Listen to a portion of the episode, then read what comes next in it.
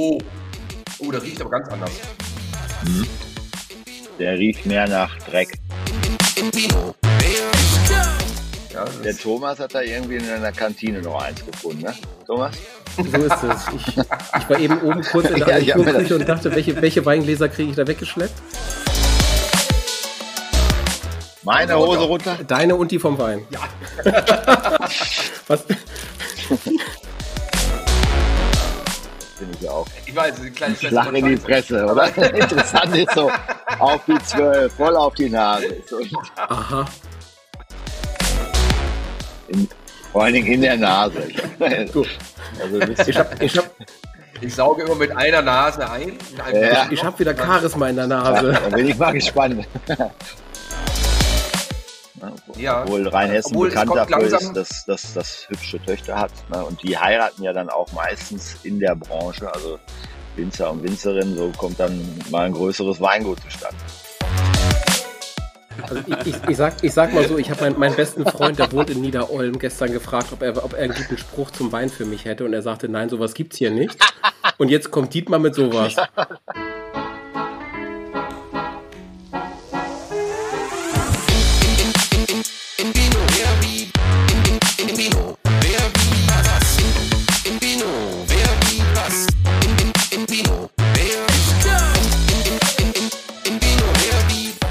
Willkommen zu einer neuen Folge von In Vino, wer, wie, was und wie kann und soll und darf es auch nicht anders sein. Heute wieder vereint an meiner Seite und gemäß unseres heutigen Themas Weine aus Rheinhessen kann ich es wohl auch schöner nicht ausdrücken. Da hogge die, die immer da hogge. Hello und Cheerio, der mit einem Rebstock gekrönte Weinprinzessin Sebastian Klein und natürlich der Weinkenner schlechthin. Denn immer wenn er Wein trinkt, merkt er sofort, ah, Wein, Thomas Mühlnickel. Hallo, ihr zwei.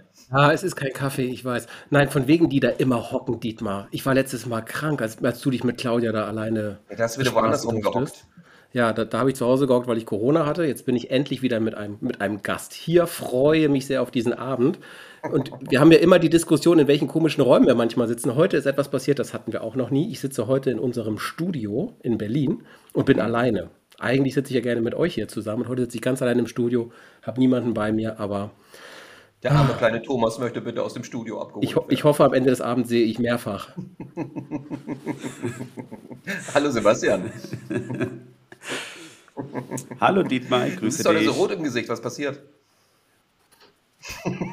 Ja, danke, dass du es nochmal ansprichst. Ich komme gerade aus dem Urlaub aus Holland und äh, habe natürlich einen Fahrradausflug an äh, die Nordsee gemacht. Und äh, ja, wie das dann so ist äh, als deutscher Tourist, man vergisst sich mal wieder einzukremen und deswegen bin ich schön sonnenverbrannt. F Fotos ja, davon seht ihr auf unserem Instagram-Kanal, die müssen, wir, die müssen wir dringend posten, Fotos von heute. Sieht so ein bisschen englisch aus, so, weil dann. Und ich, Dietmar, ich dachte ja, Sebastian ist heute so besonders aufgeregt, weil Sebastian erlebt ja heute hier seinen Wunschgast. Sebast Sebastian hat ja ganz, ganz eigenständig einfach mal auf Instagram jemanden angeschrieben, den er unbedingt in diesem Podcast haben wollte. Und wir sagten, Sebastian, das war eine super Idee von dir.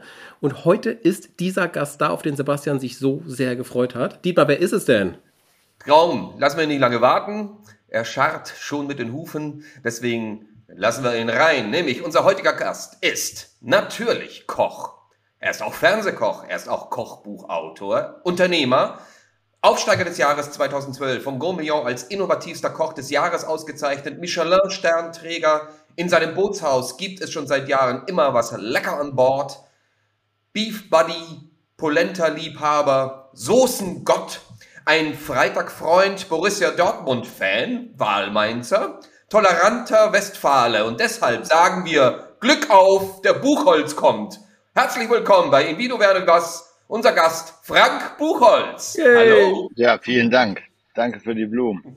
ja, so ein kleines Sträußchen gibt es bei uns immer am Anfang zum, zur Begrüßung. Ja, das ist mir doch immer ein bisschen peinlich, wenn ich ganz ehrlich bin. der Wahlmainzer oder was? Äh, nee, nee, der Wahlmainzer und Wahl äh, Rheinhesse, das, das genieße ich heute. Nee, ich meine so diese ganzen Dinge, die man früher mal verbrochen hat, dass ich die da immer wieder auf den Teller gelegt bekomme. Naja, es gehört zum Leben dazu. Mhm. Ne? Ich meine, das ähm, ist, ich muss ja auch sagen, da kann man ja auch, oder du vor allem ja sehr stolz drauf sein. Ich meine, das ist ja schon nicht mal eben einfach mal so aus der Hosentasche genommen. Ne? Nee, das war viel Arbeit. Ich genieße, habe das auch immer ja. genossen, diese Arbeit. Und ich genieße auch die heutige Zeit, wo ich mit dem ganzen Sterne Gedöns, sage ich jetzt mal, und den Auszeichnungen nicht mehr so viel zu tun habe, weil das Bootshaus, das ist ja ein bürgerliches Restaurant mit einer schönen Aussicht. So soll es sein in Mainz. Rhein, Rheinhessen, ist das eigentlich so eine richtige Liebe für dich geworden? Weil du hast uns heute auch das Thema Rheinhessen-Weine ähm, kredenzt. Ist das, ist das deine neue Liebe geworden?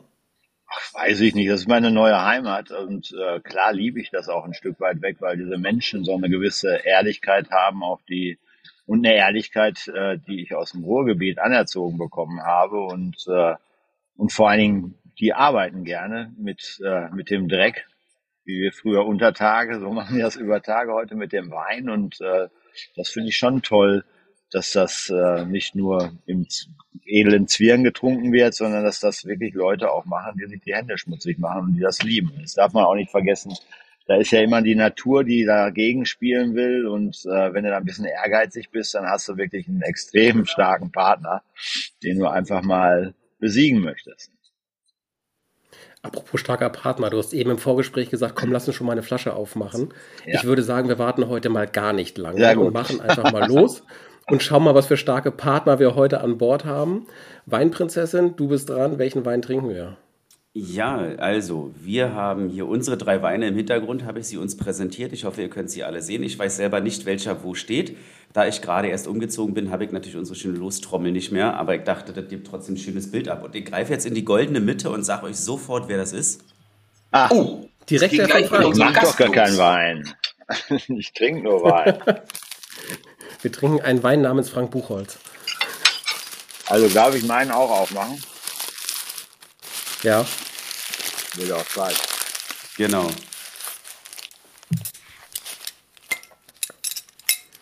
So, wir öffnen alle unsere Weine. Das ist immer der Moment, wo es im Podcast kurz mal ein, eine Sekunde still wird, weil alle an der Weinflasche rumfummeln und versuchen irgendwie diese harte Verpackung, die drumherum ist, abzukriegen.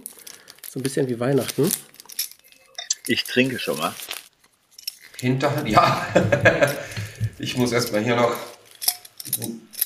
sehr gut verklebten Verschluss hier. Ich, ich, ich, kämpfe heute auch mit meinem Korkenzieher, weil zu Hause habe ich ein Kellnermesser und hier habe ich jetzt so ein altes Flügelteil. Obwohl, das ist wirklich, also ich finde das nach wie vor gut. Früher fand ich das ein bisschen spießig, aber das ist sehr zuverlässig. Ne? Das stimmt, du kriegst ihn auf jeden Fall raus am Ende. Ja, und ordentlich. Also wenn du da Spindel vergisst, ordentlich reinzudrehen, dann ist das ein bisschen schwierig. Ne? Wenn das Zahn Zahnrad gut ist, hört sich gut an. kriegt man es raus. Ja, das hört sich schon mal sehr gut an. Das war ein anständiges Geräusch. So, das erste, was ich sehe, seit Christian Lose darf ich nicht mehr sagen, der Wein ist weiß. Ich sehe aber, ich sehe aber, es ist kein Rotwein. Der riecht aber schon mal. Mm, sehr fruchtig. Da, da, kommt eine Menge bei raus, gell? Mhm. Ich glaube, wenn er ein bisschen Luft hat, dann wird er auch noch besser. Die Zeit nehmen wir uns. Und das ist ein ja. Wein, wo ich sagen würde, das ist ein Paradebeispiel für Understatement und für richtige Bodenhaftung weil es ein ganz, ganz großer dieser Zunft ist, der den macht. Aber da sehe ich auch schon unterschiedliche Gläser. Ne? Die einen sind von Ikea, der hat da ein Salto oder ist das ein Dietmar, was hast du da rausgekramt? Was ist das für ein Glas? Das hier ist Schotzwiesel. Ah, Schotzwiesel, okay, neuer Partner. Mundgeblasen. neuer Partner. Mundgeblasen sogar.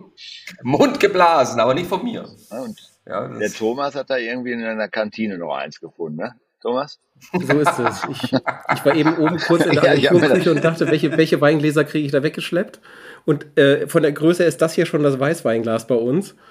Äh, das andere waren so riesengroße Burgunderkelche, mit denen ich heute Abend nicht arbeiten wollte. Ja, aber ich finde einfach, äh, klar ist das wichtig, so ein Glas, aber ein guter Wein schmeckt auch im Wasserbecher. Ne? So bin ich groß geworden mit dem Wein. Ne? Man muss das auch nicht übertreiben. Hauptsache Wein, ja. ja. Äh, Frank, ähm, du, du, bist ja nun, was die Gastronomie angeht, ja schon wirklich sehr bewandert, denke ich mal. Aber wenn du abends irgendwo ein sozusagen mit deinen Freunden trinkst, hast du da einen Trinkspruch oder machst, machst du sowas? Nein, an? wir sagen Prost. So im Ruhrgebiet sagt man Prost zum Wohl. Dann, wenn man so ein bisschen ein paar Akademiker am Tisch hat, Cheers. Ne? Also da gibt's ja tausend Sprüche. Ich, ich sag Prost. Zum Wohl. Prost. Ah, feiner Tropfen. Der ja. kommt spritzig rein und geht leicht herb raus. Ja, kann man, wirklich gut. kann man sagen, ja. Ja, wirklich. Ja, ganz großer ist das. Also ich bin da froh, dass ich da noch eine Kundennummer habe, weil das ist eigentlich so gar nicht mehr im normalen Leben äh, zu bekommen. Ne? Oder dann auch exorbitant teuer. Aber ab Hof sind das faire Preise und sobald er den Hof verlässt, der Wein, dann ist er das zwei- oder dreifache unter Umständen nach einem Meter schon wert.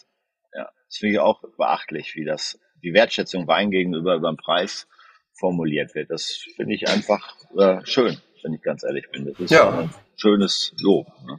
Wir, wir hören also schon raus, Rheinhessen ist ja eines der größten Weingebiete, das größte Weingebiet Deutschlands. Das größte, und wir sind hier ja. nicht bei einem, bei einem Massenproduzent, sondern wir sind hier wirklich bei einem Winzer, der weiß, was er tut.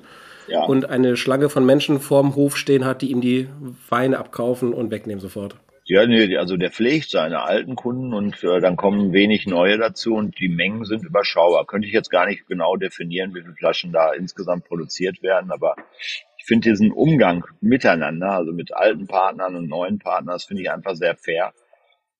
Weil das sind ganz faire Preise und wirklich sobald, äh, er könnte das Doppelte nehmen, er macht auch keinen Direktvertrieb oder sonst was, sondern es ist wirklich nur Winzer in Anführungsstrichen und äh, das ist ja heutzutage auch nicht mehr gang und gäbe. Da gibt's ja große Namen, die sich da einfach auch ein bisschen anders tummeln. Also du sprichst schon mal von einem Winzer, das heißt, es ist schon mal ein Er. Ja, würde ich sagen, ja. Ja. Ist ja bei den, also es sind ja leider wenig Damen dabei, ne? Also ne? Ja. obwohl Rheinhessen Obwohl bekannt kommt dafür langsam- ist, dass, dass das hübsche Töchter hat. Ne? Und die heiraten ja dann auch meistens in der Branche, also Winzer und Winzerinnen, so kommt dann mal ein größeres Weingut zustande. Wir sehen ja auch schon, auch wir müssen schon auf einen Er zurückgreifen für eine Weinprinzessin. Ne? Also, der arme. Aber apropos, jetzt, jetzt kommt's. Sebastian ist normalerweise in der Weinbeschreibung unerbittlich. Wir nennen ihn auch das Fallbeil. Was dem für Quatsch manchmal einfällt, wie es an diesen Weinen schmeckt. Aber du bist ja heute sein Mega-Wunschgast. Ich glaube, er wird jetzt er ganz, ist ganz diplomatischer. handsam. Er wird sehr diplomatisch jetzt deinen Wein besprechen. Quarkfee, wie ist der Wein? Ja, also das ist natürlich ein absolut hervorragender Wein. Äh, War mir auch klar, dass wir hier nicht enttäuscht werden. Ähm, geruchlich würde ich mal sagen, äh, bin ich hier äh, in der Obstabteilung bei Nektarine und in die Richtung Zitrusfrüchte. Allgemein ein bisschen reife Früchte, die ich hier rausrieche. Und geschmacklich ist er wirklich der absolute Wahnsinn. Ich muss mich jetzt schon echt zurückhalten. Und ich glaube, die Flasche wird heute noch leer. Und äh, ansonsten habe ich noch so ein bisschen so eine Pfannkuchen. Pfannkuchen äh, ähm, Intention hier so in die Richtung. Vielleicht so ist das Puderzucker oder so. Hat man auch noch nicht Pfannkuchen gehabt. Das ist auch sehr interessant. Ja, Aber ich war jetzt auch gerade erst im Pfannkuchenhaus in Amsterdam. Vielleicht äh, hängt mir das noch ein bisschen nach. vielleicht ist es auch deine verbrannte Haut. Man weiß es nicht. Aber ähm, ich muss sagen, es ist äh, ein unheimlich weicher Wein. Er hat, ähm, wie du schon sagst, eine schöne Zitrusnote. Pfirsich finde ich auch gut. Pfannkuchen finde ich jetzt interessant. Äh, hätte ich jetzt nicht rausgeschmeckt. Ähm, ich bin sicher, es ist ein Riesling. Der ist aber äh, wesentlich weicher. Es gibt so viele Rieslinge, die haben so ein bisschen so, ich sag mal, die, die, die Perlen so ein bisschen ne, im Mund. Ne? So, das macht der hier nicht. Und ähm, oh, ich finde den einfach wirklich sehr schön rund. Also, mir gefällt er auch. Aber Unheimlich gut. ist kein junger Wein, oder? Dietmar, der hat doch bestimmt drei, vier Jahre auf dem Buckel locker. Mm, Also, er ist, er ist schon in den 20ern, Ja? würde ich sagen. Ja. Weil er hat, er hat noch so eine, ich finde noch so eine Frische dr- drüber. Ja, die ist noch nicht so gesetzt. So würde, glaube ich, jetzt äh, Claudia Stern zum Beispiel spre- das sagen. Ja, das mag ne? sein. Ja, Also die noch so Claudia, die kann das, ja. Ja, die hatten wir gerade erst letztens bei uns zu Gast. Die Claudia. Die hat sich übrigens sehr über meine Weingläser mokiert. Warum? Sie sagt so, das ist äh, die Glasformation von Schotzwiesel, die nicht unbedingt günstig für, zum Weintrinken ist, aber mir tut es bisher immer ganz gut. Ja, okay, die ist auch, Claudia ist auch ein bisschen snobby, was sowas betrifft. Also. Aber sie hat aus meinem Kelchen getrunken. Thomas, was sagst du? Ich, ich mag ihn sehr, sehr gern. Ich finde, das ist ein sehr leckerer, schöner Wein. Ich finde, das ist ein guter Sommerwein. Ich finde, gerade jetzt im Juni, wo wir ja gerade unterwegs sind, ähm, finde ich, passt er gerade wunderbar in die Jahreszeit. Ähm, frischer, sommerliches Teil.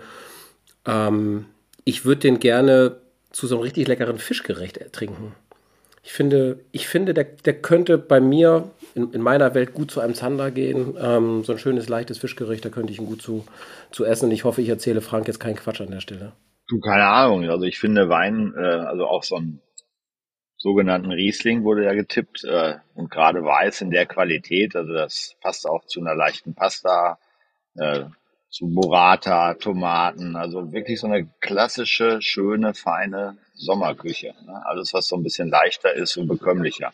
Also was Filigranes wie da im Glas ist, das findet man auch in Rheinhessen nicht gerade selten. Also es gibt schon relativ häufig, das liegt aber an der Struktur der Böden.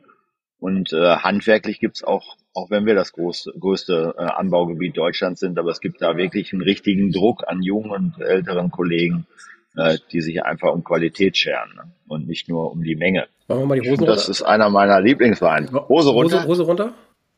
Meine Hose Hose runter. Deine und die vom Wein. Ja.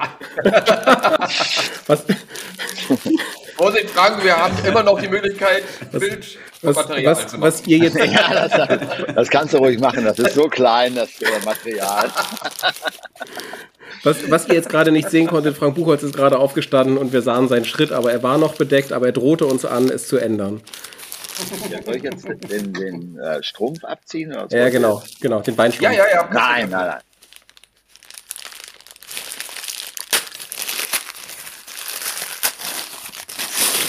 So. Da ist er, der liebe Klaus Keller.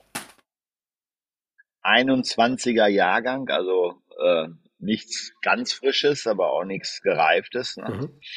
ja. Und wenn ich dem jetzt noch ein bisschen mehr Luft gebe, also früher aufmache und ich lasse ihn trotzdem gekühlt, ob im Dekanter oder einfach mal so, dann wird er auch noch viel weicher. Und das ist ein Spiegelbild dessen, was so handwerklich möglich ist, wenn man die Natur versteht und äh, was auch richtig Spaß macht, dass man nicht direkt die Flasche an dem Abend köpft, Sebastian, sondern vielleicht morgen noch mal ein bisschen äh, nippt. Was macht der Rest? Wie hat der sich so entwickelt? Ne? Oder direkt zwei Flaschen aufmachen. Das kann man natürlich auch. So, jetzt, jetzt sprichst du mit ihm. Nee, dann stelle ich die gleich zurück.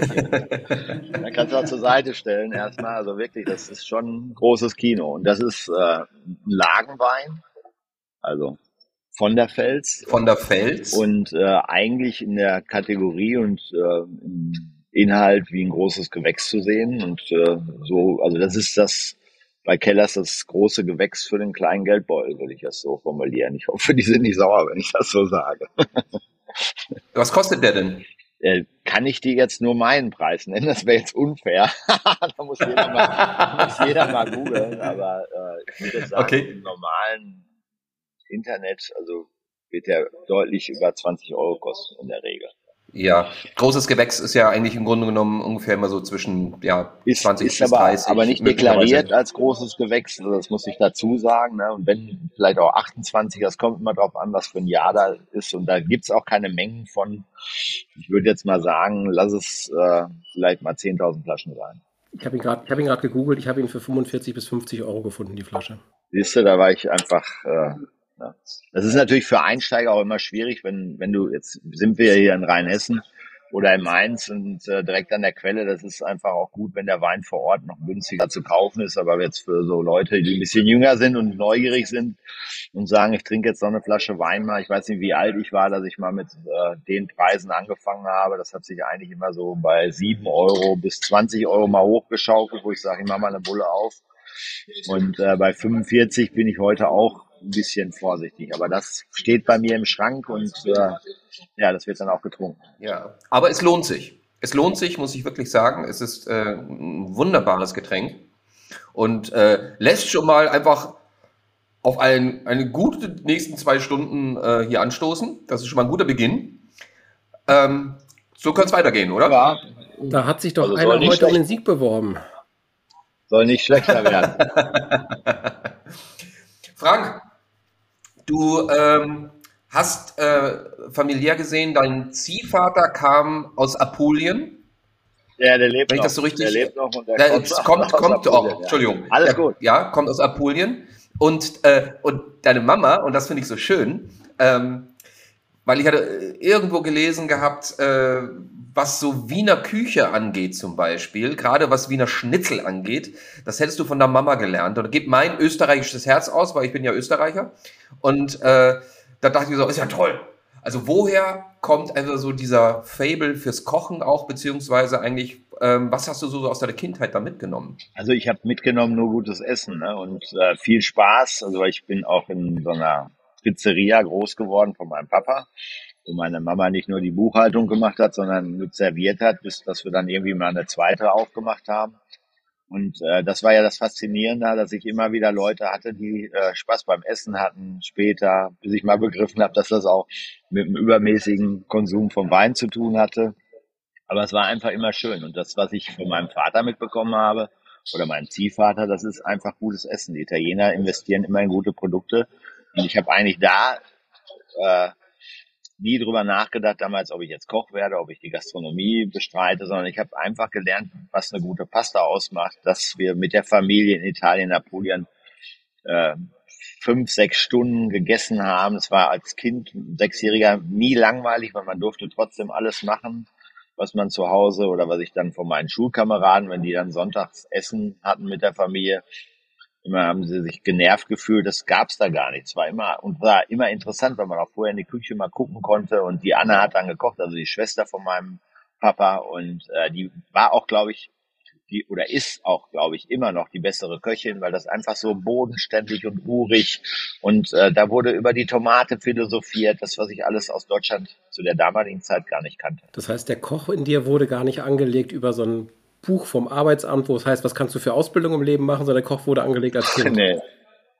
Ja, ja, und äh, weil ich das gesehen habe. Das war natürlich auch viel Arbeit. Also ich habe meine Eltern nicht so häufig gesehen, aber äh, das war nicht so, dass ich das empfunden habe, als ob das eine Last oder keinen Spaß gemacht hätte. Und das waren ja keine gelernten Leute, das waren Autodidakten. Meine Mutter war irgendwie Sekretärin, die hat früher bei Progas in Dortmund im Vorstand da irgendwo die Betreuung von so einem Manager übernommen und, äh, und dann haben die sich irgendwann mal kennengelernt und dann ging's los. Haben sie einfach aus so einer Eisdiele, äh, die dann eine Musikbox bekommen hat und äh, dann kam daraus, wurde eine kleine Bauerndisco und der Traum von meinem Vater war aber immer mit seinem Bruder zusammen irgendwann mal ein Restaurant zu eröffnen und so kam das Meisterhaus in Unna dazu und das haben die wirklich zur Perfektion geführt. Und der hat sich auch weitergebildet. Er hat dann beim Harald Wohlfahrt so damals äh, so Soßenseminare übernommen. Dann gab es eine kleine Gourmetkarte. Aber eigentlich Pizza und Pasta, das war immer so das Gros, was die Leute auch wollten. Und die haben damals auch, glaube ich, vier oder fünf Jahre gebraucht, bis man mal verstanden hat in Una, was so eine Pizza ist. Ne? Also das war ja irgendwie nicht so gängig vor 55 Jahren, sag ich mal, oder 56 Jahren, ich weiß das nicht genau. Ja. Und darüber ging das. Also unter anderem. Ich wollte es gar nicht lernen, sondern wir haben auch nie darüber gesprochen innerhalb der Familie, ob ich das mal weitermache oder was ich mache, sondern nie, nicht ein einziges Mal, sondern ich habe dann irgendwann gesagt, ich würde gerne Kaufmann lernen, also Hotelkaufmann, weil ihr könntet da vielleicht noch einen gebrauchen. Und habe mich dann in Hamburg in mehreren Hotels beworben und die haben aber nur Kaufleute eingestellt mit 18. Und dann habe ich gesagt, ich wollte unbedingt aus der Schule raus und äh, habe ich gesagt, okay, müssen jetzt zwischendurch was anderes machen. Und dann habe ich eine Ausbildung in Castrop Rauxel machen können. Und das war eigentlich das Fundament für alles, was danach kam. Ich habe beim Franz Feckel äh, lernen dürfen und da kamen dann auf einmal Leute, die vorher in Hongkong, der Ralf Kutzner, der ist heute in der äh, Residenz Bülow als äh, Gastgeber und Hoteldirektor, der war der Sous-Chef und äh, da waren lauter tolle Leute, die kamen aus London und äh, die Familie Stromberg hat das damals betrieben und äh, das war Wahnsinn, wo ich das erst alles gar nicht so verstehen konnte, aber das war das Fundament für alles, was danach gekommen ist, was ich machen durfte und heute noch machen darf. Ja. Aber war, war denn dieser Weg schon vorgezeichnet, dass du auch wirklich zu, zu Leuten wie Hans Haas und Heinz Winkler und so auch gehen wolltest oder hat sich das irgendwie auf dem Weg Stück für Stück ergeben? das hat sich dann in der Ausbildung auch so ein bisschen kristallisiert, dass wir so Ausflüge gemacht haben. Dann sind wir dann mit dem Betriebsbus, der hatte keine Fenster, hinten Matratzen reingelegt und in die, ähm, ah, wie hieß das denn nochmal da in, hinter Aschaffenburg? Boah, fällt mir jetzt gerade der Name nicht ein, aber es war auch so damals so eine Kaderschmiede, dann sind wir ins Tantris mal gefahren da war der Winkler damals zum Essen von Castrop Rauxel. Da waren wir im Landhaus Scherrer in Hamburg mal zum Essen. Und so habe ich dann eben diese Art von Gastronomie auch nochmal kennengelernt. Und meine Eltern sind aber auch in ihrem freien Abend immer so roundabout 150, 200 Kilometer immer so. Alle zwei Wochen haben die sich ein gutes Restaurant ausgesucht. Und ich war da neugierig, bin da mitgefahren. Nicht nur wegen dem Ambiente, sondern was hatten die für Weine? Wie waren die Kellner? Wie sind die damit umgegangen? Was waren da für Gäste? Einfach so eine ganz normale Grundneugier. Und daraus ist das dann alles am Ende entstanden. Ich habe dann direkt nach der Lehre habe ich mir gesagt, okay, musst du mal zu dem besten Italiener gehen in Deutschland. Das war der Rino Cassati am Eberplatz damals. Da waren wir auch ein paar Mal essen. Und dann hast du erstmal auch gemerkt, was du gelernt hast, also in dem Betrieb und äh, was die da gemacht haben. Und dann habe ich auch das so ein bisschen empfunden, als ich in der Ausbildung war, dass das einfach viel wertiger war als äh, vom Handwerklichen, als das, was ich dann da vorgefunden habe. Und dann war ich eben auf Wanderschaft, wie man das so macht. Ich war immer neugierig auf die Städte, auf die Küchen und vor allen Dingen ganz wichtig für mich waren immer die Menschen und die Kollegen. Von den Menschen lernt man viel. Ja, Deswegen genau. hat es sich auch dann letztendlich nach Mailand verschlagen, also aufgrund auch diesen Hang zur italienischen Küche. Das kam dann noch, oh ja, okay, da waren eben viele Parallelen, weil der Heinz Winkler ist ja Südtiroler gewesen und äh, Gutierrez Marchese, dann habe ich den Mario Gamba da kennengelernt, der hat in München auch ein gutes Lokal, das Aquarello. Also das ist, würde ich jetzt sagen, heutzutage der beste Italiener in Deutschland. Und äh, der war sehr gut befreundet mit Gutierrez Marchesi und dann haben wir den mal bei so einem Gastkochen kennengelernt. Und das war eben eine ganz schlichte und trotzdem sehr feine, elegante Küche. Und alle anderen haben dann auch irgendwie so Shishi gemacht. Und das hat mich schon beeindruckt, mit welchem Respekt die anderen Kollegen trotzdem an den Rang gegangen sind und haben gesagt, äh, finde ich toll, was du da machst mit deinem Risotto Milanese und äh, ja, und so ging das dann los, dass ich gesagt habe, jetzt musst du auch mal nach Mailand, ja.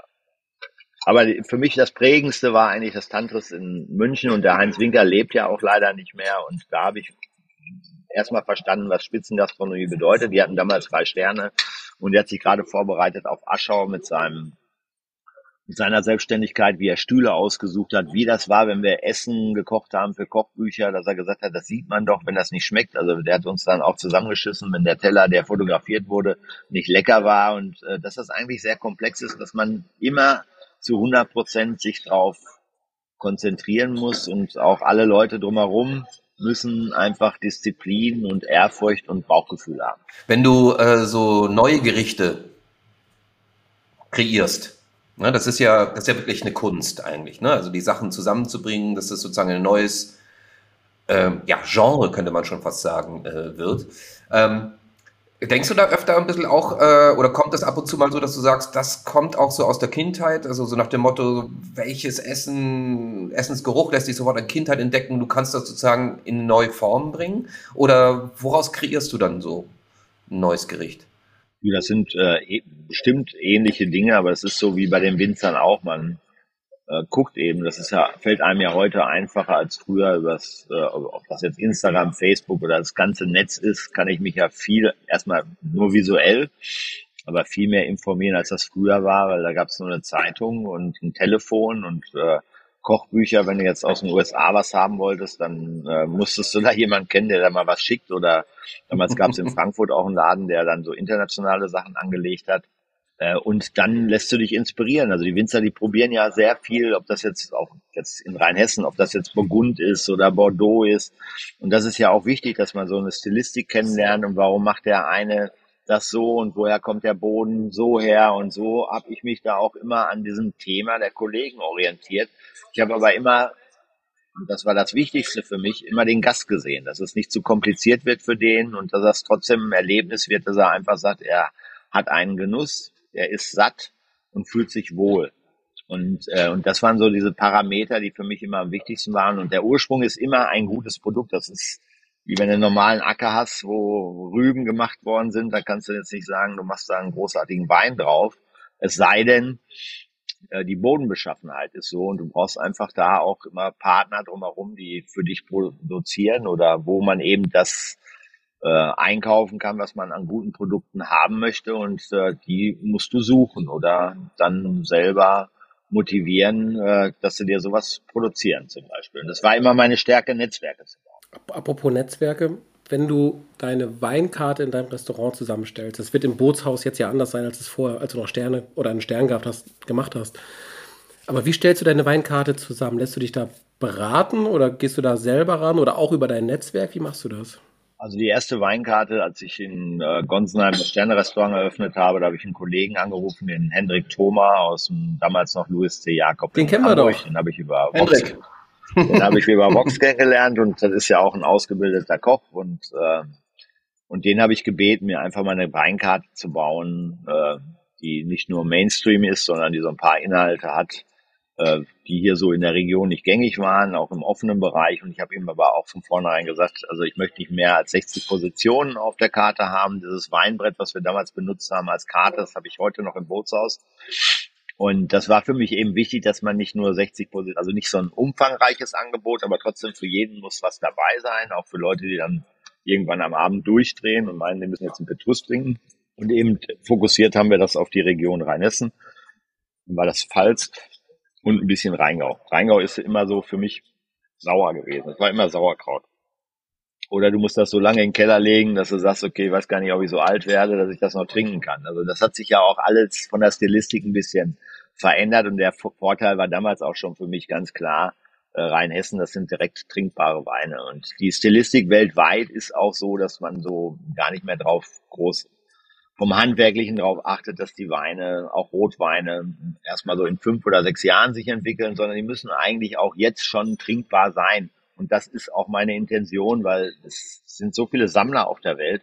Das ist nicht zum Sammeln da, sondern es ist zum Saufen da, das Zeug. Und, äh, und so hat der Hendrik die erste Karte gebaut. Und heute ist es einfach so, wenn ich irgendwo mich ein bisschen informiere, ich spreche das mit den Kollegen hier in meinem Betrieb ab und sage, mach mal ein paar Vorschläge, und was mir schmeckt, das kommt auf die Karte und was mir nicht schmeckt, das lassen wir einfach stehen oder nimmst zum Kochen. Und so funktioniert das. Ich will ja auch nicht das ganze Jahr einmal das Gleiche trinken. Klar habe ich Vorlieben, gerade im Rotweinbereich. Äh, das ist eben nicht Deutschland, äh, weil Spätburgunder, die brauchen auch zu viel äh, Luft und zu viel handwerkliches Können, um das in so einer richtigen Kneipe dementsprechend zu präsentieren, dass der Gast dann auch sagt, okay, da erkenne ich den jetzt wieder, der da den Stoff gemacht hat. Und da sind eben Spanien, Portugal und Italien, also meine Favorites. Ne? Frankreich bin ich gerade dran, das mal ein bisschen aufzuarbeiten. Aber man kann ja nicht für alle Töchter zuständig sein. Grüße, ja. Grüße gehen raus an Henrik Thoma, den allerersten Gast dieses Podcasts, den wir jemals hatten, hier in diesem Studio damals. Es war eine legendäre Folge. Ich war vor Jahren mal in der Sansibar auf Sylt und die sind ja bekannt für ihren Weinkeller. Und dann bekommst du, wenn du nach der Weinkarte fragst, bekommst du so ein Buch hingelegt. Ja, ja finde ich auch grauenhaft. Und kannst, kannst das ganze, den ganzen Sylt-Urlaub lang, kannst du eigentlich diese Karte von denen lesen kannst du auch vier Wochen vorher schon dir schicken lassen und dann äh, hast du schlaflose Nächte auf der Autofähre. Ich fand's auch komplett verrückt. Also ich finde, wenn du eine Weinkarte mit 30, 40 Weinen hast, reicht das vollkommen aus. Da findet jeder etwas für seinen Geschmack, wenn die vernünftig gemacht ist. Aber ich, bra ich brauche nicht so ein 1000 Seiten Buch, um irgendwie anzugeben, dass ich alle Weine dieser Welt besitze. Ähm, ja, wenn du so einen kleinen hast, dann brauchst du so ein dickes Buch. Ne? Ja. wir, wir, wir werden das mal sehen, ob so ist. Da gibt's jemanden, der auch dafür verantwortlich war. Das war, glaube ich, Michael Hamann. Der ist heute für die äh, Dagobert Hausen, für die Familie Pohl äh, als gastronomischer Oberguru zuständig. Und so war das früher. Das war einfach, du wurdest nur wahrgenommen, wenn du so eine dicke Karte dahin blätterst. Und der Säckler, der hat sich ja unten den Keller da reinbauen lassen. Ich weiß nicht, wer den gebuddelt hat. Und dann für das Publikum da müssten da die richtigen Flaschen stehen. Und ich glaube, der ist ja sowieso einer der größten Weinhändler mittlerweile in Deutschland, ne? der Herr Seckler. Ich weiß das gar nicht so genau. Der, der hat da ja. ein Outlet, Outlet stehen in Rantum auf Sylt, äh, wo einfach nur Wein ohne Ende in großen Kisten steht. Ich finde das auch übertrieben. Also ich bin da auch immer überfordert. Klar findet man immer irgendwo was, aber das sind auch teilweise dann Weine, die nehmen so viel Kapital in Anspruch, wo ich sage, das trinke ich dann doch lieber zu Hause. Und ich bin jetzt nicht sparsam unterwegs, aber da macht das mir auch viel mehr Spaß, als nur, dass ich das da trinke oder wie irgendwo an der Côte d'Azur oder wo mit Champagner gespritzt wird. Also das sind so Sachen, da finde ich, die sollten verboten werden. Und genauso große Weinkarten auch. Apropos so große Weinkarten. Äh, unsere Weinkarte ist heute etwas kleiner, aber lasst uns mal den zweiten Wein doch gerne schon mal aussuchen. Ja, sehr gerne, Dietmar. Dann blicke ich mal über meine Schulter und nehme mal einfach den von mir ja. aus linken. Äh, sehr gespannt. Wessen ist das? Oh, und da oh, steht bei mir. Oh, jetzt bin ich, jetzt bin ich oh, aufgeregt. Jetzt bin ich aufgeregt. Mein Wein kommt dran. Weil ich war mir bis vor einer halben Stunde komplett sicher, ich gewinne heute definitiv den goldenen Korken. Und dann, und dann kommt Frank mit seinem Klaus Keller um die Ecke. Ja, ist aber kein großes Gewächs, das will ich nur mal sagen. Das ist ein Lagenwein Ja, aber das war eine gute Lage. So. Ah, das ja. Gute ist hier ein Drehverschluss. Das ist was für Sebi. Sehr gut. Ja, auch Thomas ist kein Rosé. so, das kann man schon mal erkennen. Aber von der Farbe her hat das aber. Oh! Oh, der riecht aber ganz anders. Mhm.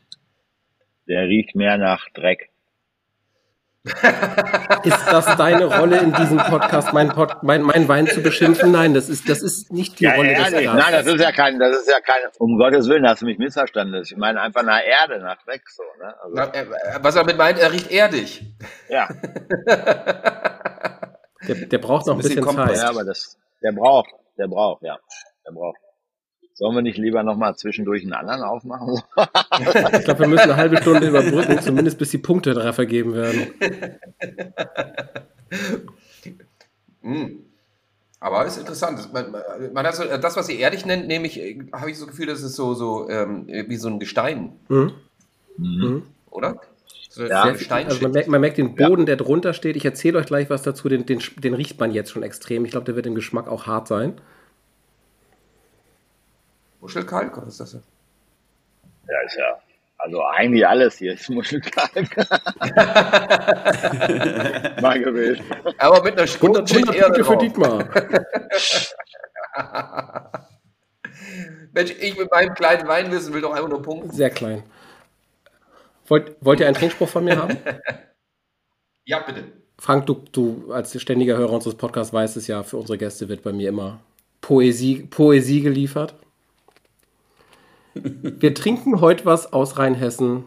Unsere Weine sollen sich messen. Auf den ersten Platz ich heute poch. Den besten Wein erschmecken muss er doch. Ist schließlich ein famoser Koch. Lebt im wunderschönen Mainz, eine Stadt des guten Weins. Schön, dass du heute Gast im Podcast bist, mein lieber Frank. Bin schon gespannt auf deine Wertung für meinen 1A-Trank. Hebet nun das Glas mit meinem Wein. Viel Spaß. Prost. Genau. À la Polé. Prost. Ist ein riesiger Kontrast zu deinem gerade. Ja. Ja, das sind Welten, ne? Mhm. Also ich würde sagen, der ist auf jeden Fall deutlich älter.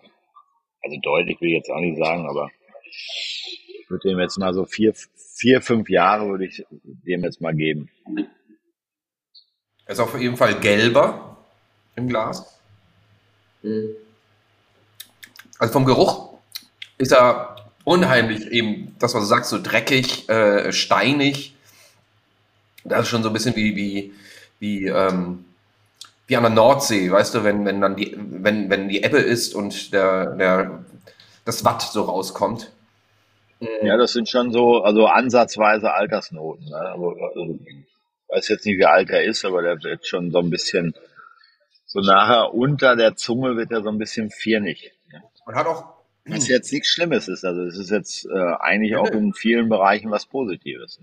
ja, aber er hat ein schönes ähm, Charisma so in der Nase, finde ich. Das ist aber auch schön. Also, Charisma. In, vor allen Dingen in der Nase. Du, Also ich habe ich hab, Ich sauge immer mit einer Nase ein. Ja. Ich hab wieder Charisma in der Nase. Da bin ich mal gespannt. Ja, ich bin da mal gespannt, wenn da einer wirklich durch die Nase trinkt. Ne? Du, äh, wenn Herr Lose mit dem Glas auf der Hand schüttelt, dann kann ich ja mit der Nase einsaugen. Ne? ja, er ist, er ist interessant. Er, ähm, Boah, interessant zum- ist ja auch was. Das finde ich ja auch. Ich weiß, eine kleine Schwester Schlag in die. Fresse, oder? interessant ist so auf die Zwölf, voll auf die Nase. So, Aha. Also, also ist wie Essen interessant. Das finde ich ja schon, das ist schon also ein Tritt in den Arsch. Hat's Ihnen geschmeckt? Danke. ich wollte gerade sagen, Ja. es, es, war, es war interessant, ja. Ähm, Oder so. Ja, interessant. interessant wirklich im Sinne, aber vom Positiv interessant. Ähm, äh, allerdings ist der Unterschied zu äh, Franks Wein tatsächlich, äh, der, der Franks Wein ist raffinierter, finde ich. Der ist hier auch schon, einfach weil er so kräftig ist, vom Geruch her gesehen und auch so im Abgang so, so eine ziemliche Säure aber auch bildet, finde ich. Ähm, äh, kein Wein, den man mal eben so schnell süffeln kann. Also äh, im, im, im, im Farbbereich sind wir hier so ein bisschen bei, ich sage jetzt mal Urinprobe. Äh, In deinem, in deinem Alter vielleicht. Je nachdem, wie viel man getrunken hat. Ich glaube, das ist Aber das ist- abhängig. Aber ich mag den Geruch. Ich mag ja, wenn das so, so, so kernig ist. Ja, so Keller.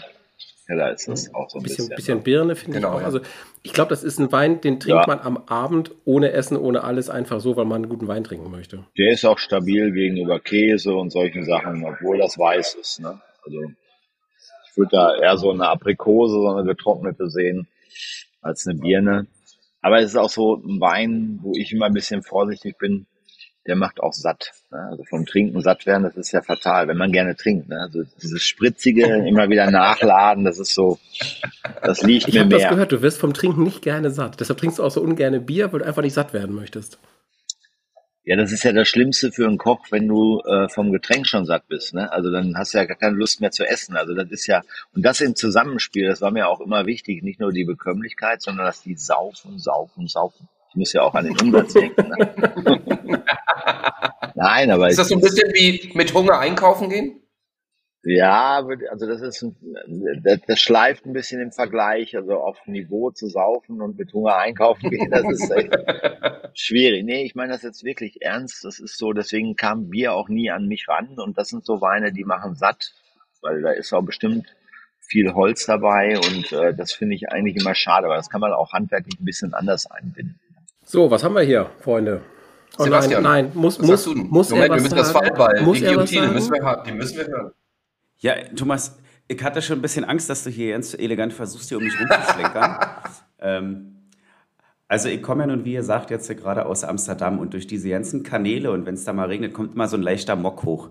Und das war auch das Erste, was ich in der Nase hatte. Jetzt muss ich aber auch dazu sagen, dass er wirklich geschmacklich dann viel nochmal aufholt.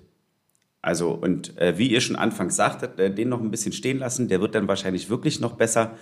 Das, äh, glaube ich, finde ich ganz gut. Und äh, um dich auch nochmal in Schutz zu nehmen, kann ich dir sagen, ich habe ja neue Gläser, habe ich mir ja gekauft hier. Und ähm, wenn man beim Riechen und Ansetzen dann doch zu doll schüttet und sich dann das äh, eine Nasenloch ein bisschen... Dann hast du Charisma in der Nase. Schlimm. genau, dann neigt nämlich richtig Charisma in die Nase. Ja, was haben wir denn da? Äh, wie alt? Äh, ich würde sagen, was sagst du, Frank? Fünf Jahre. Fünf Jahre, das heißt 18? Ich sag 2019?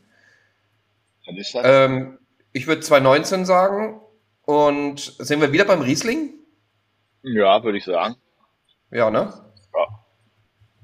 Jungens, wir guck sind mal wieder beim Riesling. Wir sind im Jahr 2019. Wir sind in Nierstein auf dem Hipping und haben vom äh, Weingut St. Anthony ähm, ein großes Gewächs aus dem Jahr 2019. Es ist ein Riesling und ich glaube, der braucht wirklich heute Abend noch ein bisschen Zeit. Wir sollten zwischendurch nach Dietmars den dann nochmal wieder trinken. Aber ich gebe für heute Abend noch nicht auf. So weit sind wir noch nicht. Nein, wir, wir haben ja noch die Chancen. Das macht ja der Dirk Würz. Genau. Ja, sehr guter Mann. Der hatte auch mal in Rheinhessen so, so ein eigenes Weingut und äh, den habe ich kennengelernt, als er beim äh, Robert Weil, also beim Wilhelm Weil, Kellermeister war, da habe ich den kennengelernt. Und ich glaube, da ist auch irgendwie ein großer Fonds, ist der Eigentümer aus Hamburg. Ich will jetzt keine Werbung für die machen. Musst du nicht. Der- Der ist ja auch ganz in der Nähe von dir in Mainz. Äh, äh, St. Ähm, Nierstein ist ja ein Stück Ja, südlich. Dann fahre ich jetzt hier mit dem, wenn ich jetzt hier hinten, wenn ihr äh, das rechts sehen würdet, dann fahre ich mit dem Boot 15 Minuten. So Auf der, Dann könnte ich Fährst du ja gerne. Ja, Ja, mit, mit Boot. ja, ja, ich liebe Bootfahren. Wer nicht? Ja, wer einmal Boot gefahren ist, der, der weiß, dass es schön ist. So. Vor allen Dingen, das ist ja die dritte Perspektive von der Erde. Das ist eigentlich das Schönste, was man so sehen darf. Vom Wasser aus. Immer. Aber was den Wein hier angeht, wir haben auch, wenn ich das sehe, auf der Flasche ist wieder GG, das heißt großes Gewächs. nicht, nicht Grundgesetz, Dietmar, richtig? genau. Wir haben also wieder ein großes Gewächs, heißt sprich einen speziellen Hang. Und äh, das macht wahrscheinlich auch dann diese Note aus, ne? Genau. In, in, da drin so. Hipping, Riesling Hipping, großes Gewächs 2019. Guck mal, ich mit meinem Alter nicht schlecht, ne? Ja, und der, der hat auch gar nicht so viel Alkohol, 12,5 Volumenprozent. Der, den spürt man eigentlich, würde ich mehr zuordnen. Hätte ich gesagt, so 13, 13,5. Ja, hinten, weil, hinten, weil er so, die Säure finde ich so ein bisschen äh, hinten raus. Es ist exakt so viel Alkohol, wie deiner gerade hatte, Frank. Und es sind Welten dazwischen vom Gefühl, wie viel Alkohol man trinkt. Deiner hat was Spritzigeres, der könnte okay, jetzt, jetzt, sind das aber auch zwei verschiedene Jahrgänge, das darfst du nicht vergessen. Das eine war 21 und 19, ne, das wird ja auch immer wieder viel verglichen, aber das, da bin ich auch immer ein bisschen vorsichtig geworden. Aber du hast recht, der ist viel spritziger, der ist viel filigraner meiner, der ist einfach viel eleganter und viel seriöser, würde ich auch sagen. Seriöser. Hast jetzt sehr gut Werbung gemacht für deinen, ja? gut, gut, dass wir die Punkte Frank, mal am Ende zählen, ja. Frank, du bist äh, geboren am 21. April 1967 in Dortmund. 10.35 Uhr. 10.35 Uhr. Äh, Sternzeichen bist du Stier. Das ist genau wie mein Papa. Und äh, im chinesischen Horoskop nennt man das das Jahr des Feuerschafes. Habe ich auch noch nicht gehört, Feuerschaf. Ja, aber hört sich aber gut an. hört sich gut an. Ja. Ne? äh, was, ich mache mir meinen Spaß daraus und äh, gucke immer nach, welcher Song an dem Tag, am 21. April im Jahre 1967, an der Nummer 1 der deutschen Singlecharts stand. Hast du eine Ahnung, was es sein kann? Null, null, null. Nein. Aber ich bin gespannt, also wirklich null. Hörst, was, hörst du gerne Musik auch? Nur nebenher, aber dass ich mich da so ein bisschen reinfuchse oder ein Freak bin, überhaupt nicht. Nein, nein. Ja, aber, ist ja in Ordnung. Ja. Aber, ne? Ähm, es ist, äh, ich glaube, was du auch so deine, deine Lebhaftigkeit, deine Laune auch ausmacht. und, äh, um zu sagen, so, nix, hier wird nichts weggekippt im Wein, lass uns leben, lass uns irgendwie einen gemeinsamen Abend schön verbringen, ist das Motto dieses Liedes auf Englisch übersetzt. Let's spend the night together von den Rolling Stones. Ah, cool. jetzt gibt's, gibt's jetzt einen Einspieler? Ich kenne das nicht. Let's spend the night together. Now I need you more than ever. Ja, das ist ein äh, sehr, sehr bekannter äh, Rolling Stones Song. Ähm, kannst du nachher mal, mal äh, googeln ähm, oder in deinem Restaurant mal spielen lassen. und die Leute werden sofort mittanzen. Okay. Mit dir. Mit einer Flasche ja. Wein. Mit dem Siegerwein von mir. da bin ich mal gespannt. Ja. Ich glaube nicht, dass die tanzen, wenn Dietmar singt, aber. Ich habe auch nicht gesagt, dass ich singe. No? Ähm, äh, ich habe immer gesagt, äh, wenn ich mal ein Lotto gewinnen sollte, also eine allerdings etwas äh, erheblich große Summe gewinnen sollte, je mein Leben, dann würde ich so wahnsinnig gerne eine Raststätte in Deutschland aufmachen, wo man A, richtig gutes Essen bekommt, B, günstig. Und äh, die Frage ist dahin strebend, du wurdest ja ausgezeichnet als Aufsteiger des Jahres 2012 vom, Ar äh, vom Aral-Schlemmer Atlas was ich überhaupt nicht so gar nicht äh, so in Verbindung kriege, so ein bisschen mit eigentlich gehobener Küche. Ähm, ich weiß nicht, wie du das so siehst, aber äh, hast du eine, eine Raststätte in, in, in Deutschland, wo du sagen würdest, yo, habe ich echt tolles Essen und ja, äh, habe ich. Das ist, wenn ich jetzt von München mal ab und zu, weil ich da Freunde besuche, dann ähm, kurz vor Nürnberg hoffe ich immer, dass dann Stau ist und dann fahre ich in Nürnberg raus und da gibt es das Elzigbrätlein und das ist meine Raststätte. Und so sollte eigentlich diese Raststätte sein, die du zukünftig mit deinem Lottogewinn subventioniert. da lass mich aber von dir beraten. Ja, und ich war immer froh, wenn Stau war und ich kam da raus und konnte dann nachher zu Hause sagen, okay, das war äh, Stau eben. Also ich habe das immer genossen und ich bin ja auch jemand, der gerne mittags lieber essen geht als abends zum Beispiel. Ja. Und äh, ja, ansonsten sind Raststätten grauenhaft, ne? Unterirdisch. Warum eigentlich? Aber egal Warum? wo, also wenn die Leute immer erzählen, in Italien sind die besser oder okay, die Paninis sind da besser, aber im Grunde genommen ist das ja weil die Menge der Menschen einfach einen anderen Inhalt suchen, die wollen Nahrung haben und keine Qualität und, äh, und darauf sind diese ganzen Themen äh, ausgerichtet. Ne? Das ist ja heutzutage, ja. guck dir mal diese Welt der äh, Supermärkte in Deutschland an. Also da gibt's ja wenige wie Check-in oder wie die alle heißen, die da ein bisschen so ein gewisses Publikum abholen und das natürlich auch ausnutzen, dass da eine gewisse Kaufkraft kommt.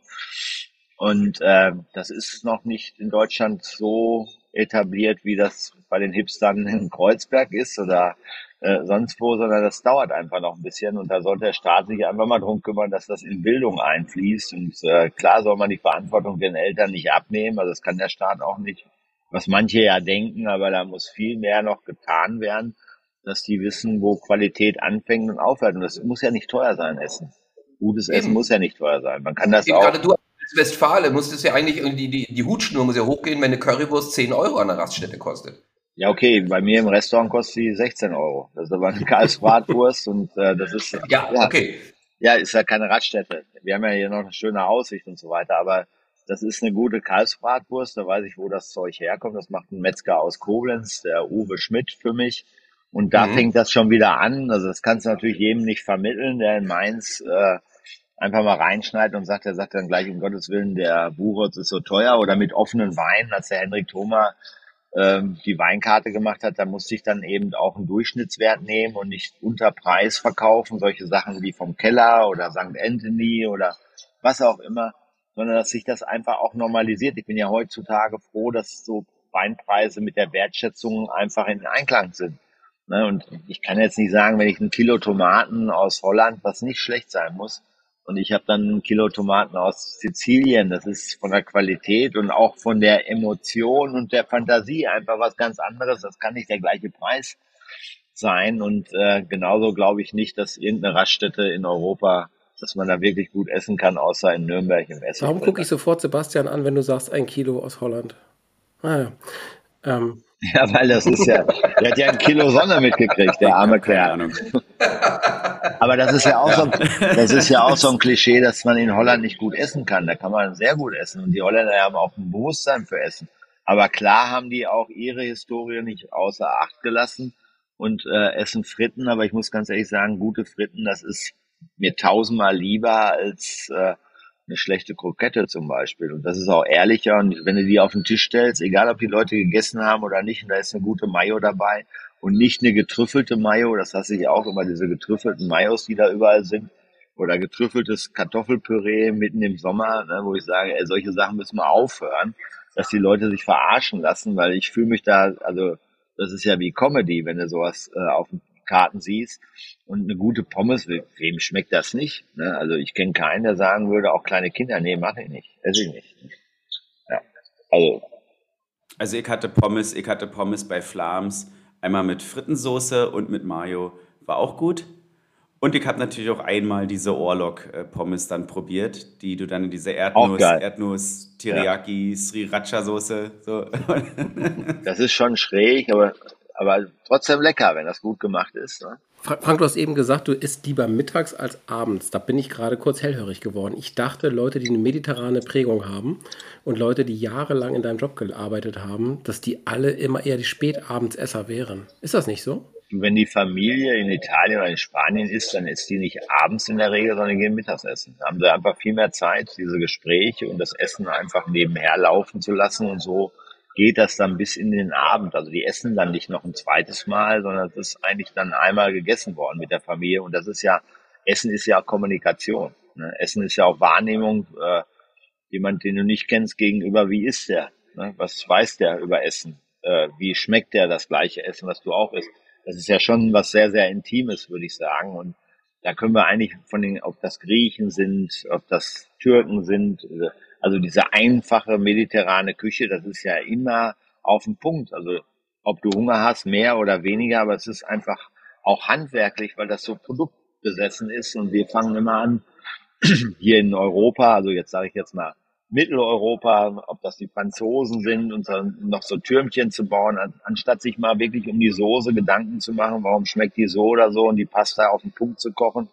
Und das ist für mich Essen und das geht nur mittags, genauso wie ich dann auch gerne zwei, drei Flaschen Wein trinke und dann kann ich auch nachts noch gut schlafen, als wenn ich dann um zwei Uhr besoffen mich ins Bett lege und äh, um sechs Uhr klingelt der Wecker wieder. Katastrophe. Deswegen genieße ich dieses Mittagessen weil du einfach viel mehr Zeit hast mit den Leuten, die du magst, einfach zu kommunizieren und das zu genießen. Das finde ich ja gerade so, was Westfalen angeht oder auch das Schwabenländler, ne? So diese zünftige, dieses richtig ähm, absolut ehrliche Essen auf dem Teller. Gerade die, die Eltern auch von, von meiner Liebsten, die, die äh, äh, in, in der Nähe von Bünde leben. Wie heißt äh, die? Äh, bitte?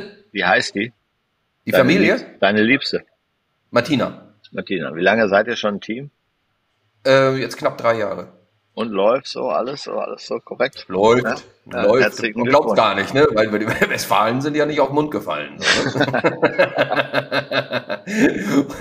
Man sagt denen ja auch so ein bisschen Knorrigkeit und Knurrigkeit auch. Äh, so, ne? so. Ja.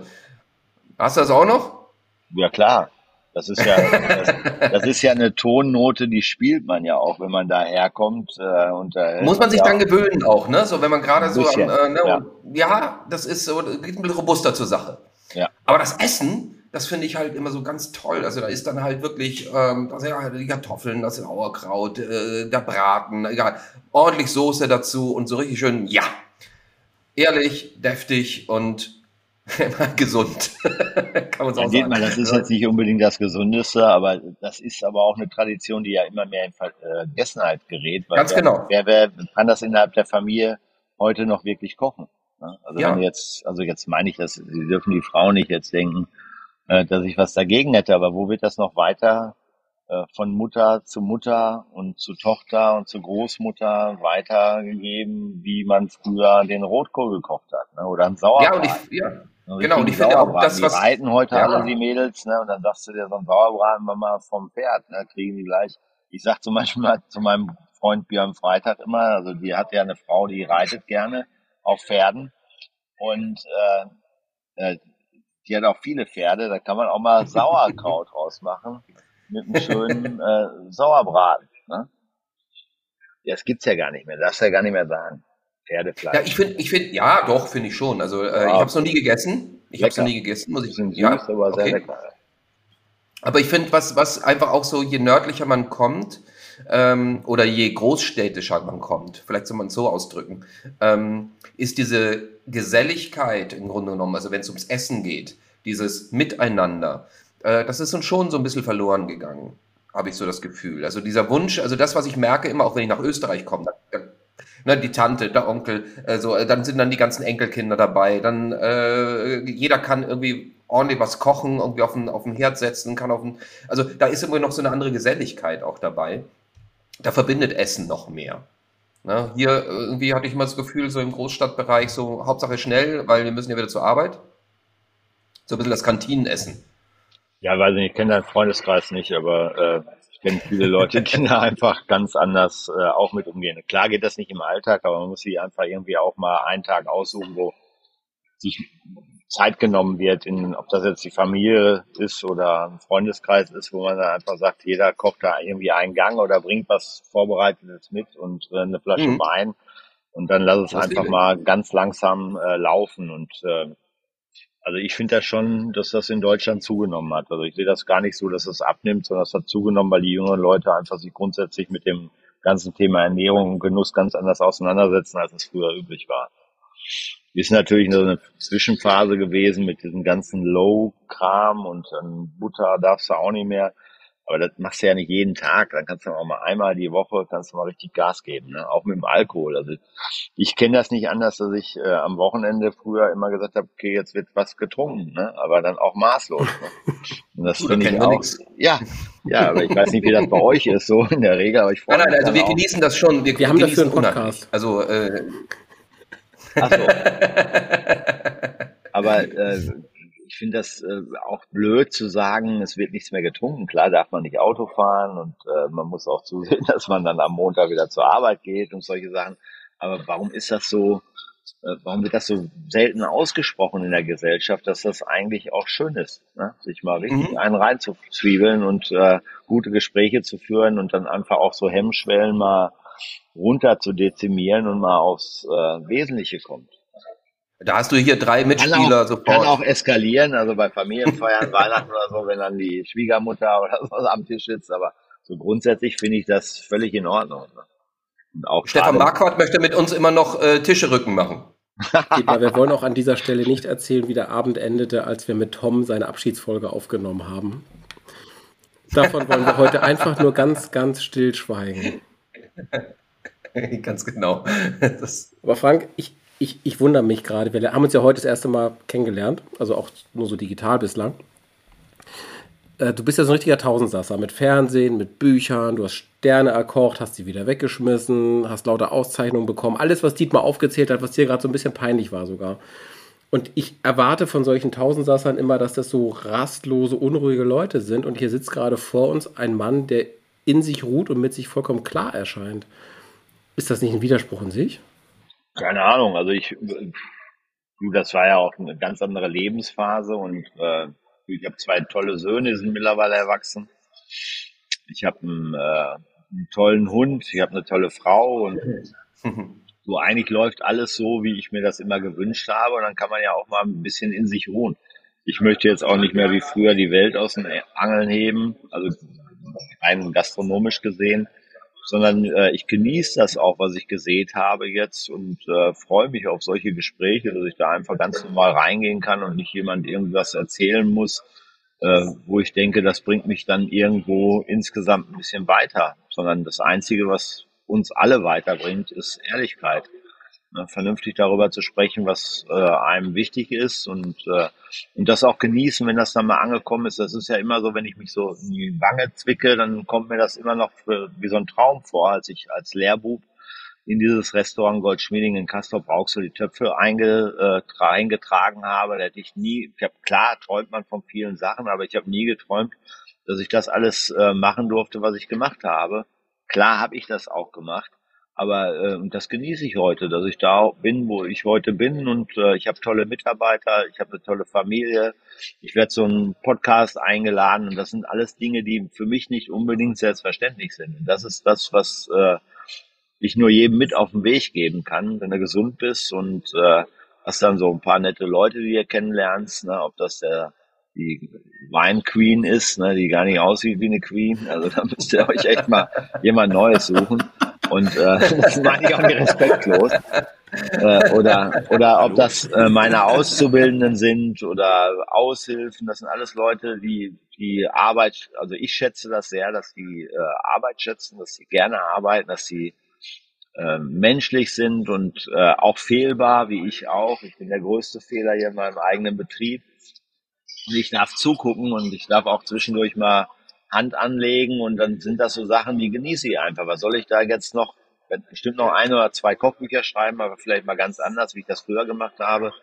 Und äh, ich freue mich heute, dass ich das alles so ja, euch genießen darf. Ist, ja, ist doch ein geiler Abend Status im Leben, wenn man es geschafft hat, zu sagen, ich mache die Sachen, auf die ich Bock habe und ich muss nicht mehr allem hin hinterherrennen, sondern das, worauf ich Lust und Spaß habe. Ja, das ist, das ist ja auch eine Illusion. Das weißt du selber auch. Du musst am Ende immer allen hinterherrennen. Ne? Das ist ja egal, wie groß du da bist.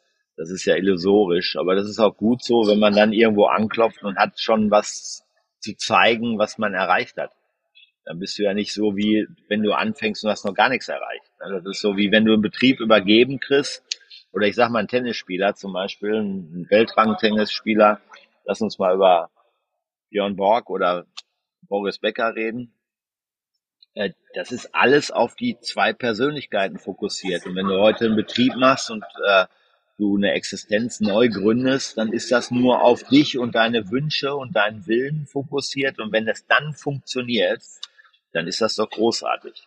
Und das, äh, wenn du das übergeben kriegst, wie ein großes Hotel mit so einer Außenstelle, ein gutes Restaurant und äh, dann wird das als Promotion gesehen, das ist doch einfach. Und deswegen habe ich auch nie gerne in so Subventionsbetrieben gearbeitet, sondern ich habe immer gerne in Läden gearbeitet, wo am Ende des Monats darüber gesprochen wird, bleibt da was über, wie kreativ sind wir, wie effektiv sind wir, weil wenn nichts überbleibt, dann hat das für mich keine Wertigkeit. Mhm. Apropos Wertigkeit, dritter Wein. Ja, mhm. gerne.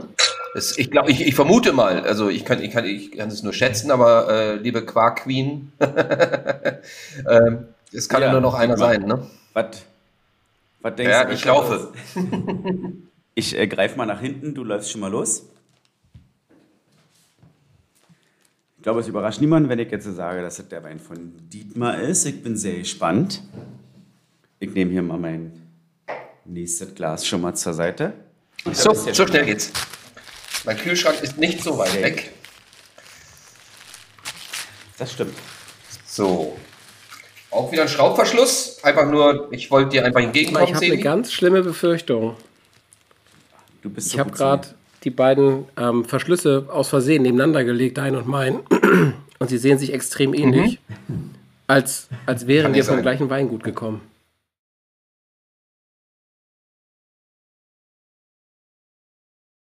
Rheinhessen ist groß. Ihr könnt ja jetzt was dazu sagen. ja, Und für alle, alle Nicht-Topografen unter So. uns, Rheinhessen liegt nicht nur in Hessen.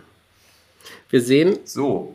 Ähm, ein Wein, der, der Ja, ist farblich, ist er was. etwas näher, finde ich, sogar an Franks als an meinem. Oder liegt gut dazwischen eigentlich? Liegt gut dazwischen, farblich. ja. Er riecht, nee, der sieht, äh, der, sieht- der sieht einfach stabiler aus. Jünger. Obwohl ich nicht glaube, dass es viel jünger ist, aber ich glaube, dass da schon im Keller eine andere Person für zuständig Geruch war. ist der relativ nah an meinem eher, ne? Hm, würde ich nicht sagen. Also den ersten Geruch, den ich, der war eigentlich relativ frisch. Der war spritzig, Zitrone, ein bisschen Limette. Würde ich jetzt nicht sagen. Ist immer noch nicht das gleiche, was ich damals gebracht habe, weil diese Mineralität, ja, das muss ich das nochmal sagen. Diese Mineralität, das ist was anderes. Ne?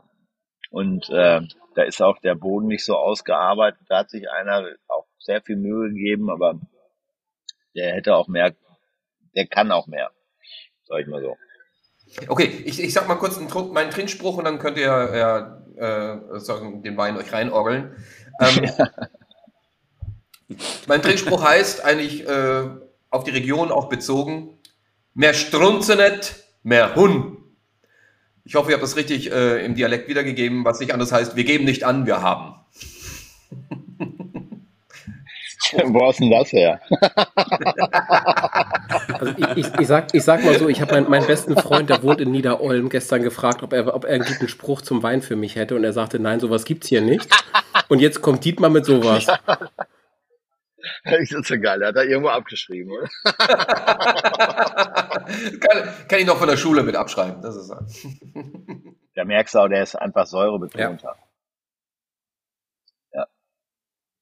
Also, wenn ich den jetzt so mal probiere, könnte ich auch sagen, der kommt aus dem Rheingau. Es ist einfach ein bisschen viel, aber jetzt könnte ich auch sagen, der kommt aus dem Rheingau. Ja. Handwerklich. ja.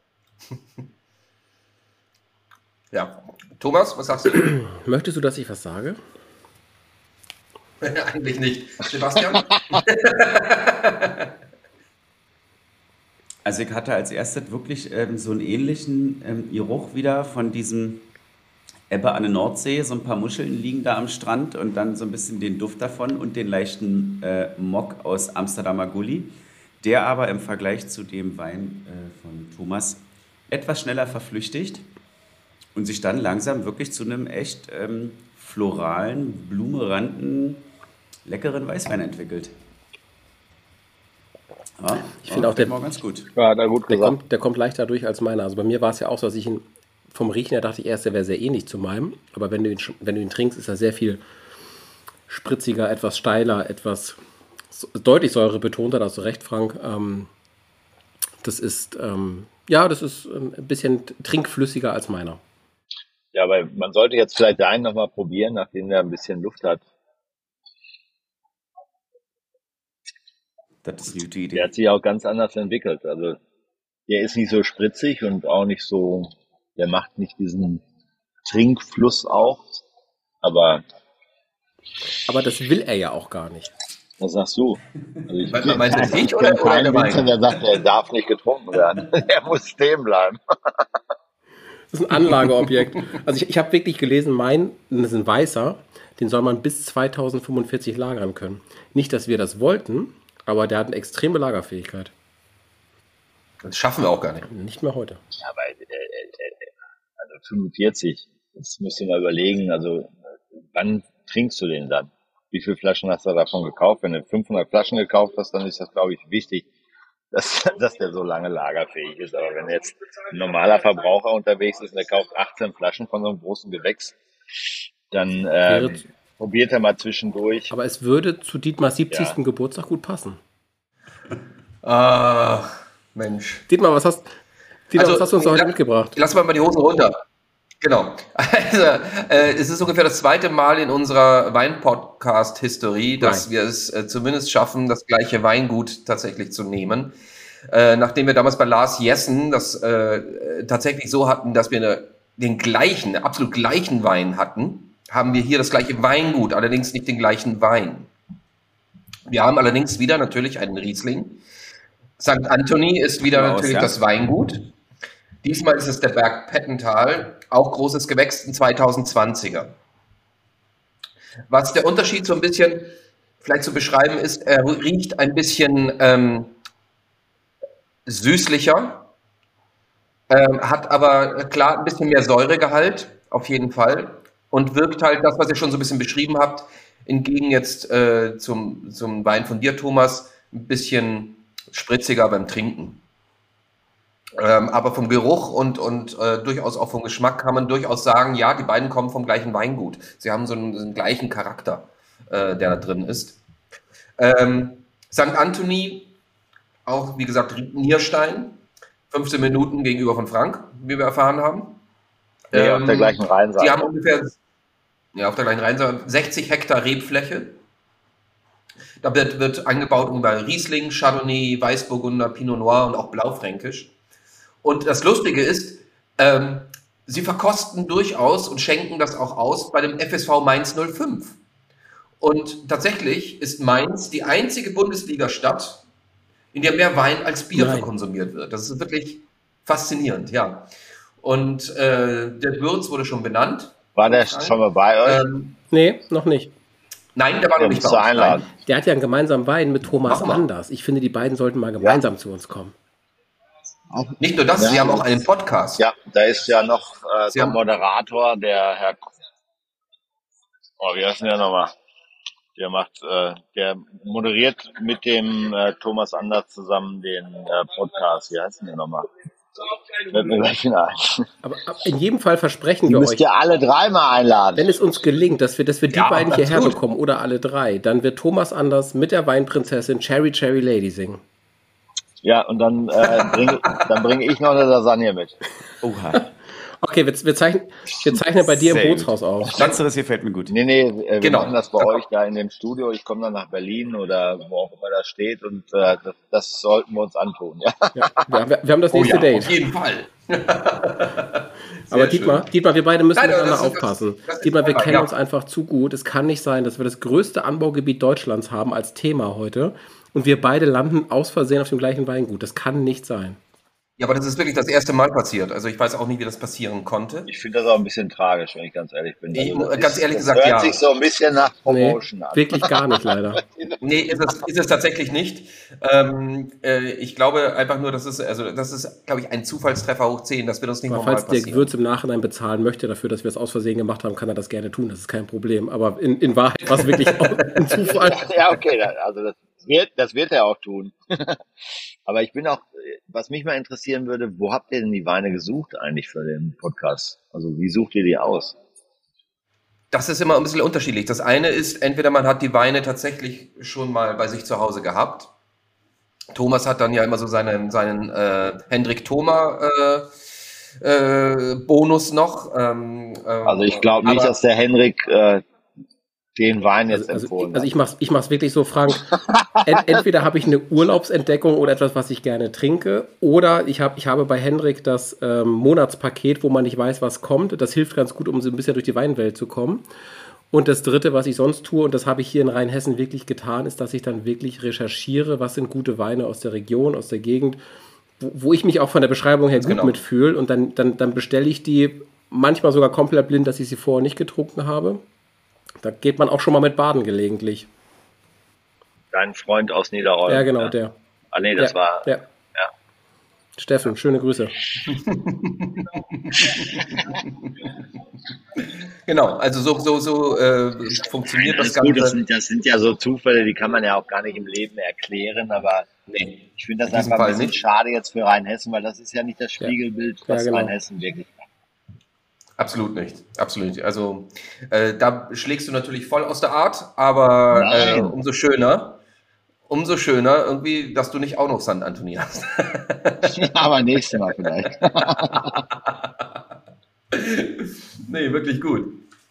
Aber ich, aber ich habe in der, in der Vorrecherche wirklich gedacht, der Dirk Würz ist ein spannender Typ, der hat auch einen eigenen Podcast. Dann, dann diesen, gemeinsamen, diesen gemeinsamen Wein mit, ähm, mit, mit, mit Thomas Anders.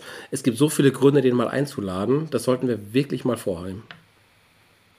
Nein, aber man muss ja auch eins sagen, also äh, ich als Koch, ich habe ja auch von dieser ganzen Wein äh, Community gelernt, weil da ist ja keiner stutenbissig oder so. Das ist äh, das Hauptthema ist immer Wein. Und egal wo der herkommt, äh, es gibt auch keinen schlechten Wein mehr in Deutschland, würde ich heute sagen. Und äh, das Einzige, wo man wieder ein bisschen dran arbeiten muss, ist, dass der Bierpreis jetzt äh, höher ist als der Durchschnittsweinpreis. Das finde ich ein bisschen sträflich. Da müssen die Wein, da müssen die Weinbauern nochmal oder die Verbände ein bisschen dran arbeiten, äh, weil das finde ich auch nicht fair. Das spiegelt das nicht wieder, was das für eine Arbeit ist und äh, Verbundenheit zur Region.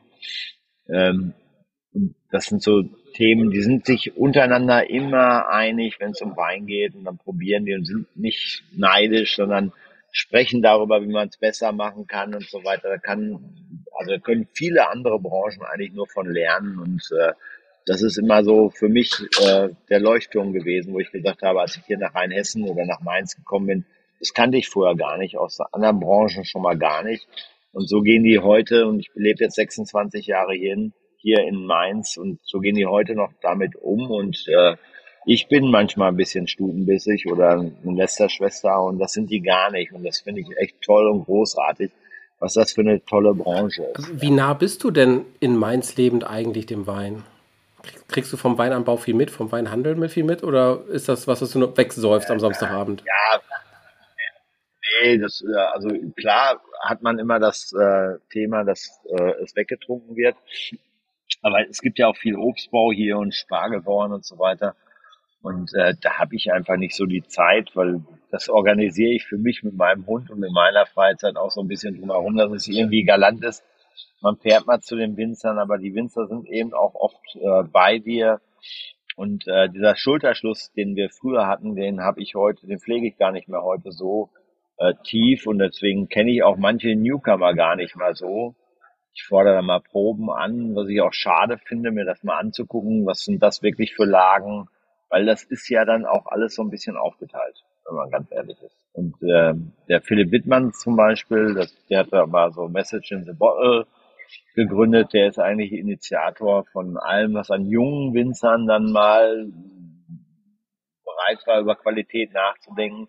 Und man darf nicht vergessen, das sind so drei Generationen. Heute sprechen wir alle über Bio, Demeter und diese ganzen Labels. Das hat die Familie im Einklang immer mit der Natur gemacht und hat gesagt, okay, das ist eigentlich immer Bio. Wir müssen das heute auch draufschreiben, weil das viele auch vergessen haben und viele leben nicht mehr in der Generation.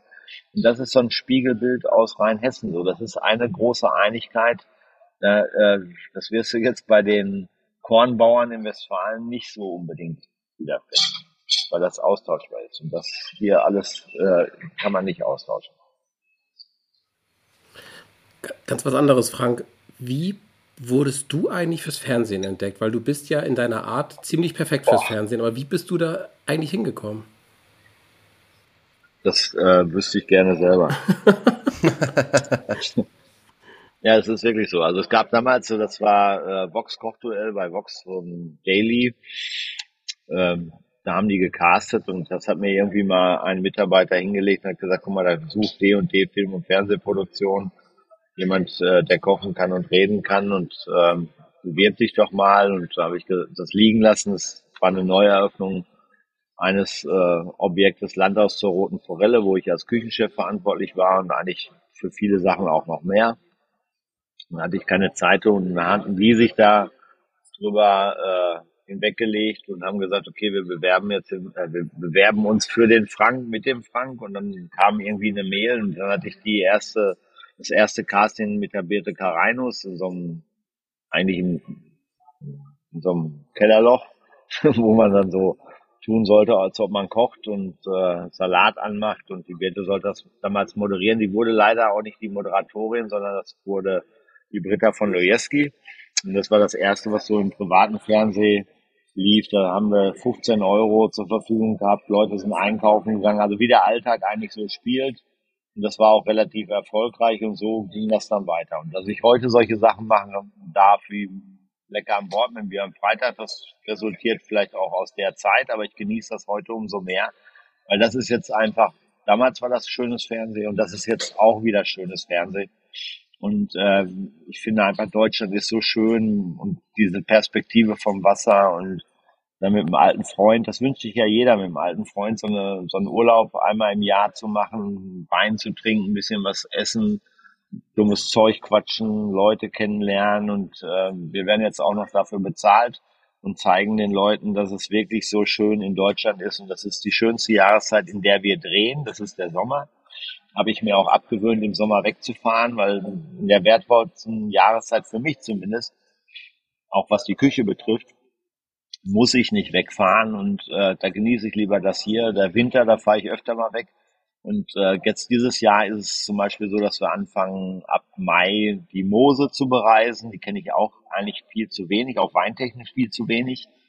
Und da bin ich auch froh, dass ich nicht nur die großen Jünger der Mosel äh, kennenlerne, wahrscheinlich, sondern auch ganz normale Leute. Und das finde ich auch immer wichtig, dass man nicht so snobby ist und sagt, okay, Qualität fällt, fängt nur bei dem Preis an oder bei der Ausbildung, sondern das hat einfach was mit Herz und Bauch zu tun und äh, das sind so schöne Dinge, die darf ich heute noch machen und ich mache, glaube ich, jetzt seit 28 Jahren Fernsehen. Aber nicht Aber da, äh, so nicht so massiv. Also die mach, ich mache das immer so ein bisschen nebenher und ich genieße das, das auch als Marketing-Tool zu nutzen.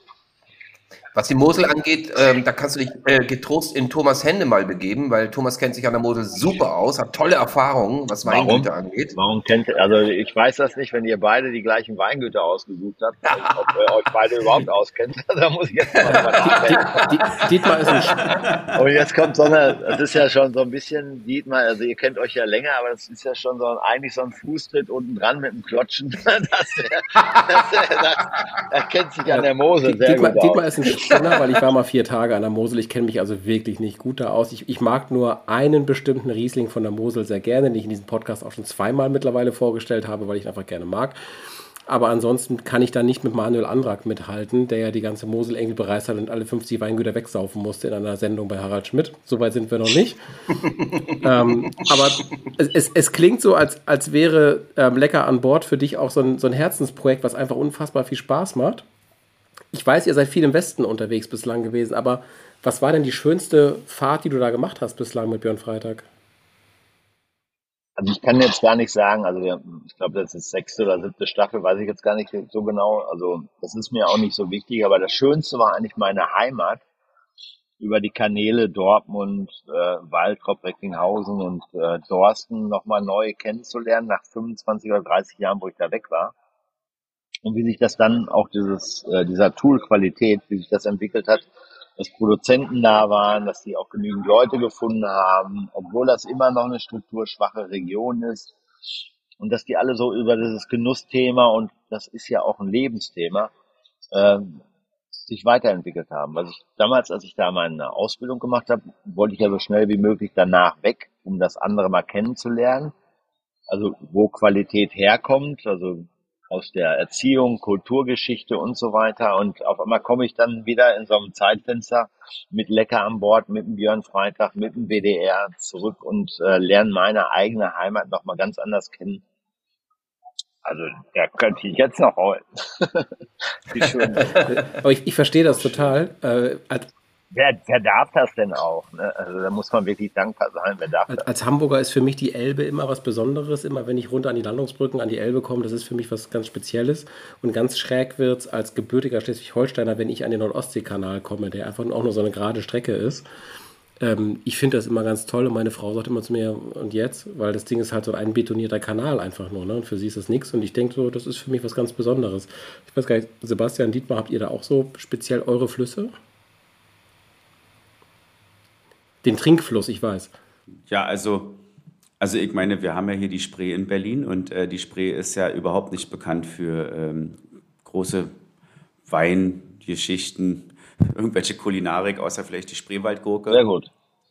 Die, äh, die sich auch wirklich lohnt. Ja. Also die Spreewaldgurke. Auch das Gurkenwasser soll ja sehr beliebt sein. lohnt sich sowieso mhm. immer. Gurkenwasser nach dem Kater.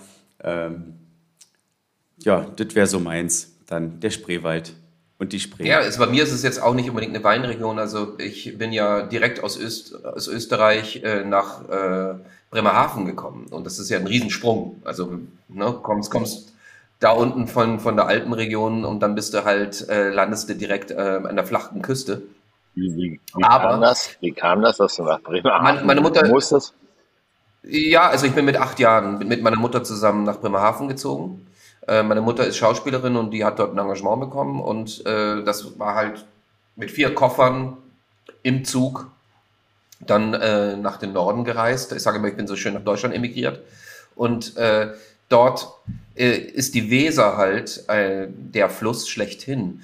Und für mich war es halt immer sehr bedeutsam, dass ich plötzlich Schiffe und zwar in den unterschiedlichsten Kategorien plötzlich vor mir hatte, was ich natürlich überhaupt nicht kannte. So. Und äh, was es aber sehr Schönes dort gab, ich weiß nicht, ob es das noch gibt. Wenn es das noch gibt, ist es durchaus ein kleiner Geheimtipp. Äh, es gibt dort die alte Lune-Schleuse. Die alte Lune-Schleuse ist äh, ein bisschen versteckt damals gewesen. Mittlerweile ist das Gewerbegebiet rangerutscht. Damals war es sogar nur so ein Wanderweg zu befahren. Und es ist so eine kleine Schleuse, wo geräucherter Aal unheimlich toll auf den Teller Ja, kam. großartig. Aal Es ist großartig. Wirklich großartig. Äh, oder eben auch ähm, Krabben mit Rührei und so weiter. Also es war so ein Auch super. Familienbesitz. Und das verbinde ich zum Beispiel dort mit dem Seitenkanal und dann mit der Weser verbunden, äh, mit einem unheimlichen tollen kleinen Restaurant, wo überall Bilder an der Wand hängen. Selbst die Herrentoilette ist vollgehängt mit komischen Sprüchen. Ähm, und dann einfach einen riesen tollen geräucherten Aal auf dem Teller zu haben mit Schwarzbrot und dann natürlich noch so einen kleinen, ne, damit das Öl Ja. schwimmt, Ja. äh, hinterher kippt. Und das, das finde ich immer noch, das ist so haften geblieben. Flüsse sind was Besonderes, man merkt's. Das- ja, Ja, schön, Wasser verbindet auch, also genauso wie das Flüssige im Glas. Ja. Meinst du, wie viele Menschen es gibt, die das nicht haben, so was wir haben, ne? so eine schöne Erinnerung? Ja, absolut. Und aus Erinnerungen, finde ich, entstehen eben einfach auch Sinnlichkeiten. Und Sinnlichkeiten sind ja eigentlich das, was ja auch deinem Gewerbe äh, auch sehr, sehr ähm, nutz, von Nutzen ist, nämlich eben Geschmack, Riechen, Schmecken und so. Das ist ja eine Sinnlichkeit. Ne? Und das ist das Schönste, was es geben kann. Ja. Wollen wir Ja. spielen?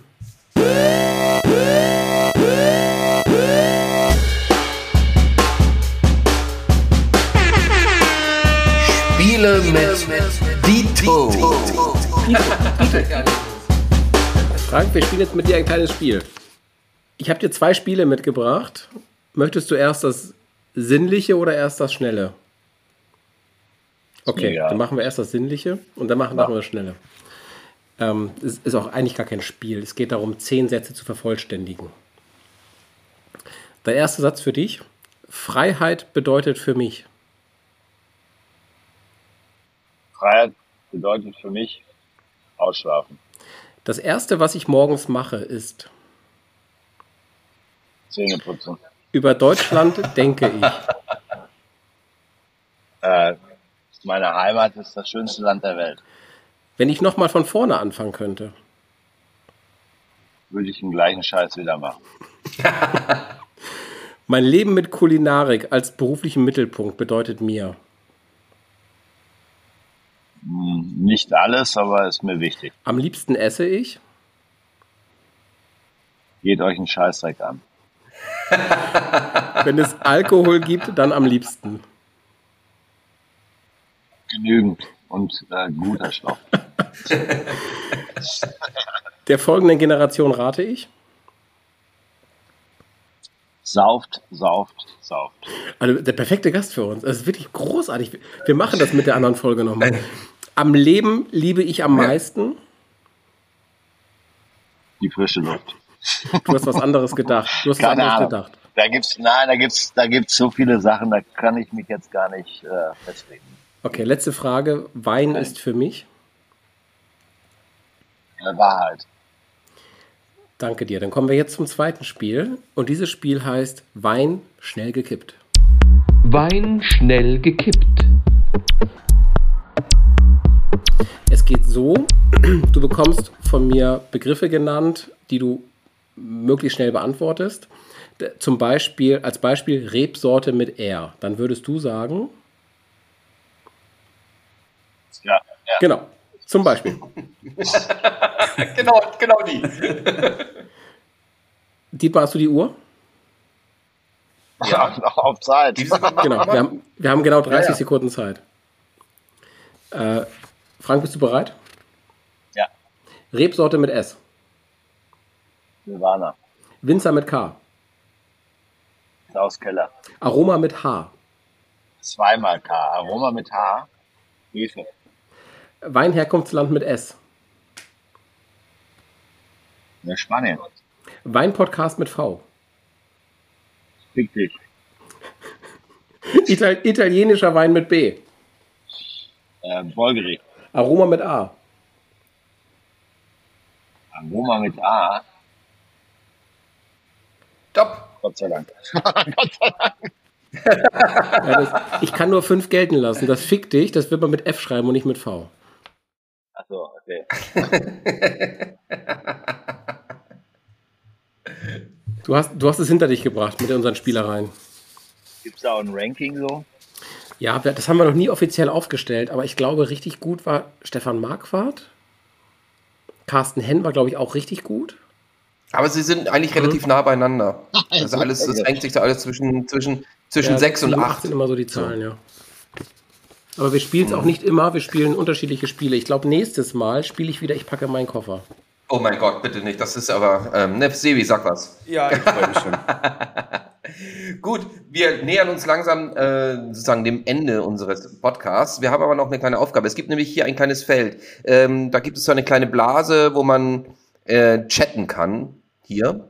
Ich weiß nicht, ob du das siehst. Hm. Irgendwo auf der rechten Seite unten ist so eine Blase. Da steht Plaudern. Unten rechts. Nee, Frank ist mit, Ja. dem, mit dem Ich iOS mal drin. geguckt, Ich glaube, Da ist es da unten. ist das schwieriger mit dem Chat. Ne, Das ist dann unten, unten Dann rechts, wenn- ganz unten rechts ist so eine Blase, da steht Plaudern. ja, hätte sie gerne, aber bei mir gibt sie nicht. Ihr könntet dann, ihr könntet für Frank dann höchstens euren Bildschirm Mhm. teilen. Wenn ihr das als Text irgendwo habt, dann könnt ihr Share und dann den Screen teilen. Ui, wo ist das denn? Dann ich mach das sehen schnell. wir alle den Text und dann. Du machst das? Okay. Frank, das Spiel das heißt Der Zungenbrecher. Der Zungenbrecher. Der Zungenbrecher. Dann teile ich jetzt meinen Bildschirm für Frank. Ich versuche es zumindest. Und Frank bekommt jetzt meinen Zungenbrecher. Frank, kannst du ihn sehen? Das kleine Sch Sch Schleimschwein schleimt sich schleimig beim Schleimlehrer ein, drum schleimt es ihm mit Schleim, Schneckenschleim ein. Oh. Ja, na bitte. äh, Gut. Dietmar, ich habe übrigens einen für Sebastian heute dabei. Ähm, soll ich den direkt mal geben? Dann Achtung, Ja, Sebastian. Köpenicker Königskinder ködern Köter und Köche mit Körper, Köppern in Körbe, mit Körper, Köppern in Körbe, ködern Köpenicker Königskinder Köter und Köche. Äh, du warst schon 70%. besser, du warst, du warst doch schon schlechter. Aber schön, dass du den Köpenicker mit drin hattest. Denn ich bin ja hier, komme ja aus. Sehr gern Guck mal, geschehen. Thomas, jetzt dein? Ja, bitte.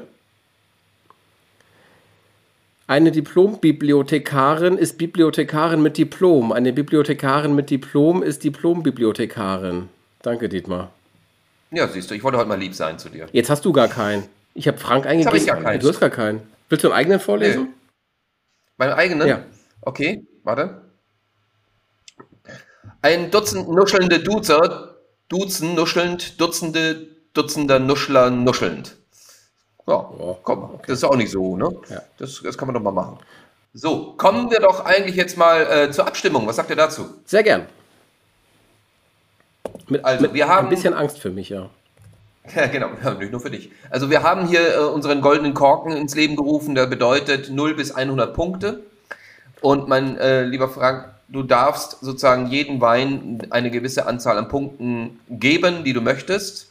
Und am Ende werden wir das zusammenzählen, was wir ungefähr haben. Für dich als Orientierung, Frank, der beste Wein, den wir jemals hatten, hatte einen Schnitt von 96,33 Punkten. Das war ein Chassagne Montrachet Premier Cru von Christian Lose. Der schlechteste Wein, den wir jemals hatten. Das war von Dietmar, ein indischer Wein, der Yogi Red Wine von Saradi. Ein Merlot aus dem Jahr 2018 mit sagenhaften 59,25 Punkten, damit du in etwa weißt, wie bei uns so das Ranking funktioniert. Genau. Man muss einfach nur eigentlich Nee, meinen Mut einmal auch. dazu bewerten, dass ich einen indischen Wein genommen Passt. habe, aber das, das wird ja nicht bewertet.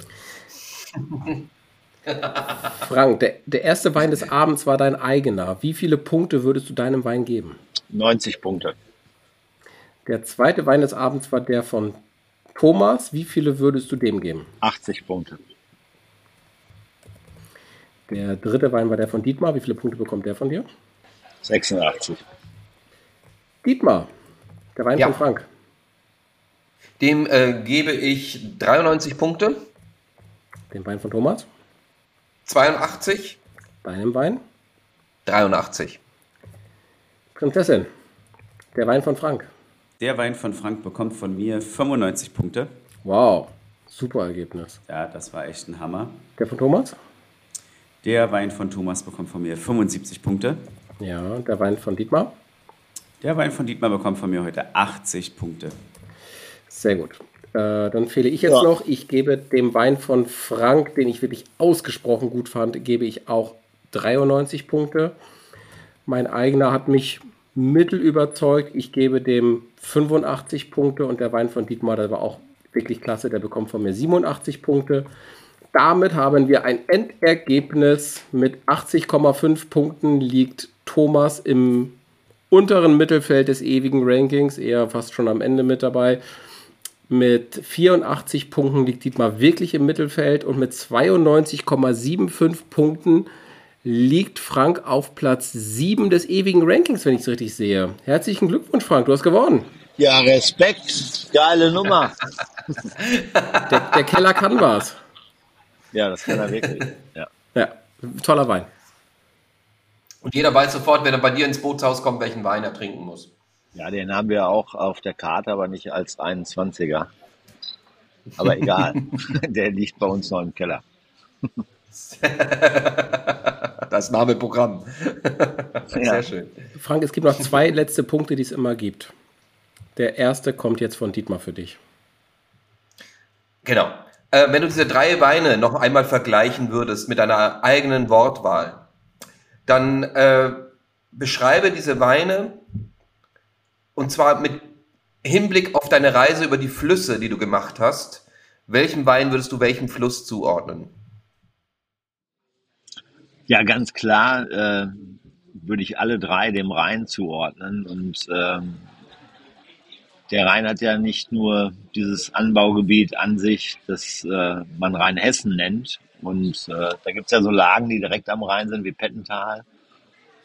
Ähm, von der Fels würde ich jetzt sagen, ist eher ein bisschen im Hinterland. Und äh, was noch an Flüssen kommt, weiß ich nicht, wenn ich ganz ehrlich bin. Aber ich finde, das Rheinwasser sollte schmecken wie diese drei Weine.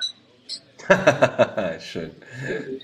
Sehr schön. Besser, besser als die Grachten in Amsterdam von der Weinprinzessin, auf jeden Fall. Kön könnte schwierig werden, ja.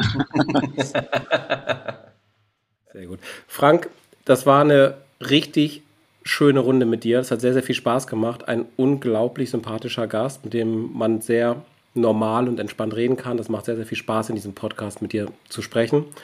Ihr findet uns alle unter Invino Verbivas auf Instagram, auf Facebook, auf YouTube oder unter Invino-Wein-Podcast auf der Webseite. Wir freuen uns sehr, wenn ihr diesem Podcast folgt, wenn er euch gefällt, wenn ihr ihn teilt, wenn ihr ihn kommentiert. All darüber freuen wir uns sehr.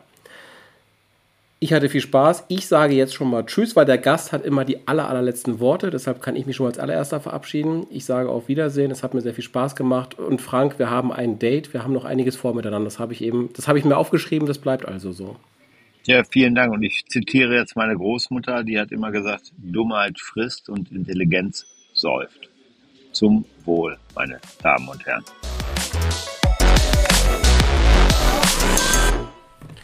Dieser Podcast wird produziert von ASK Berlin.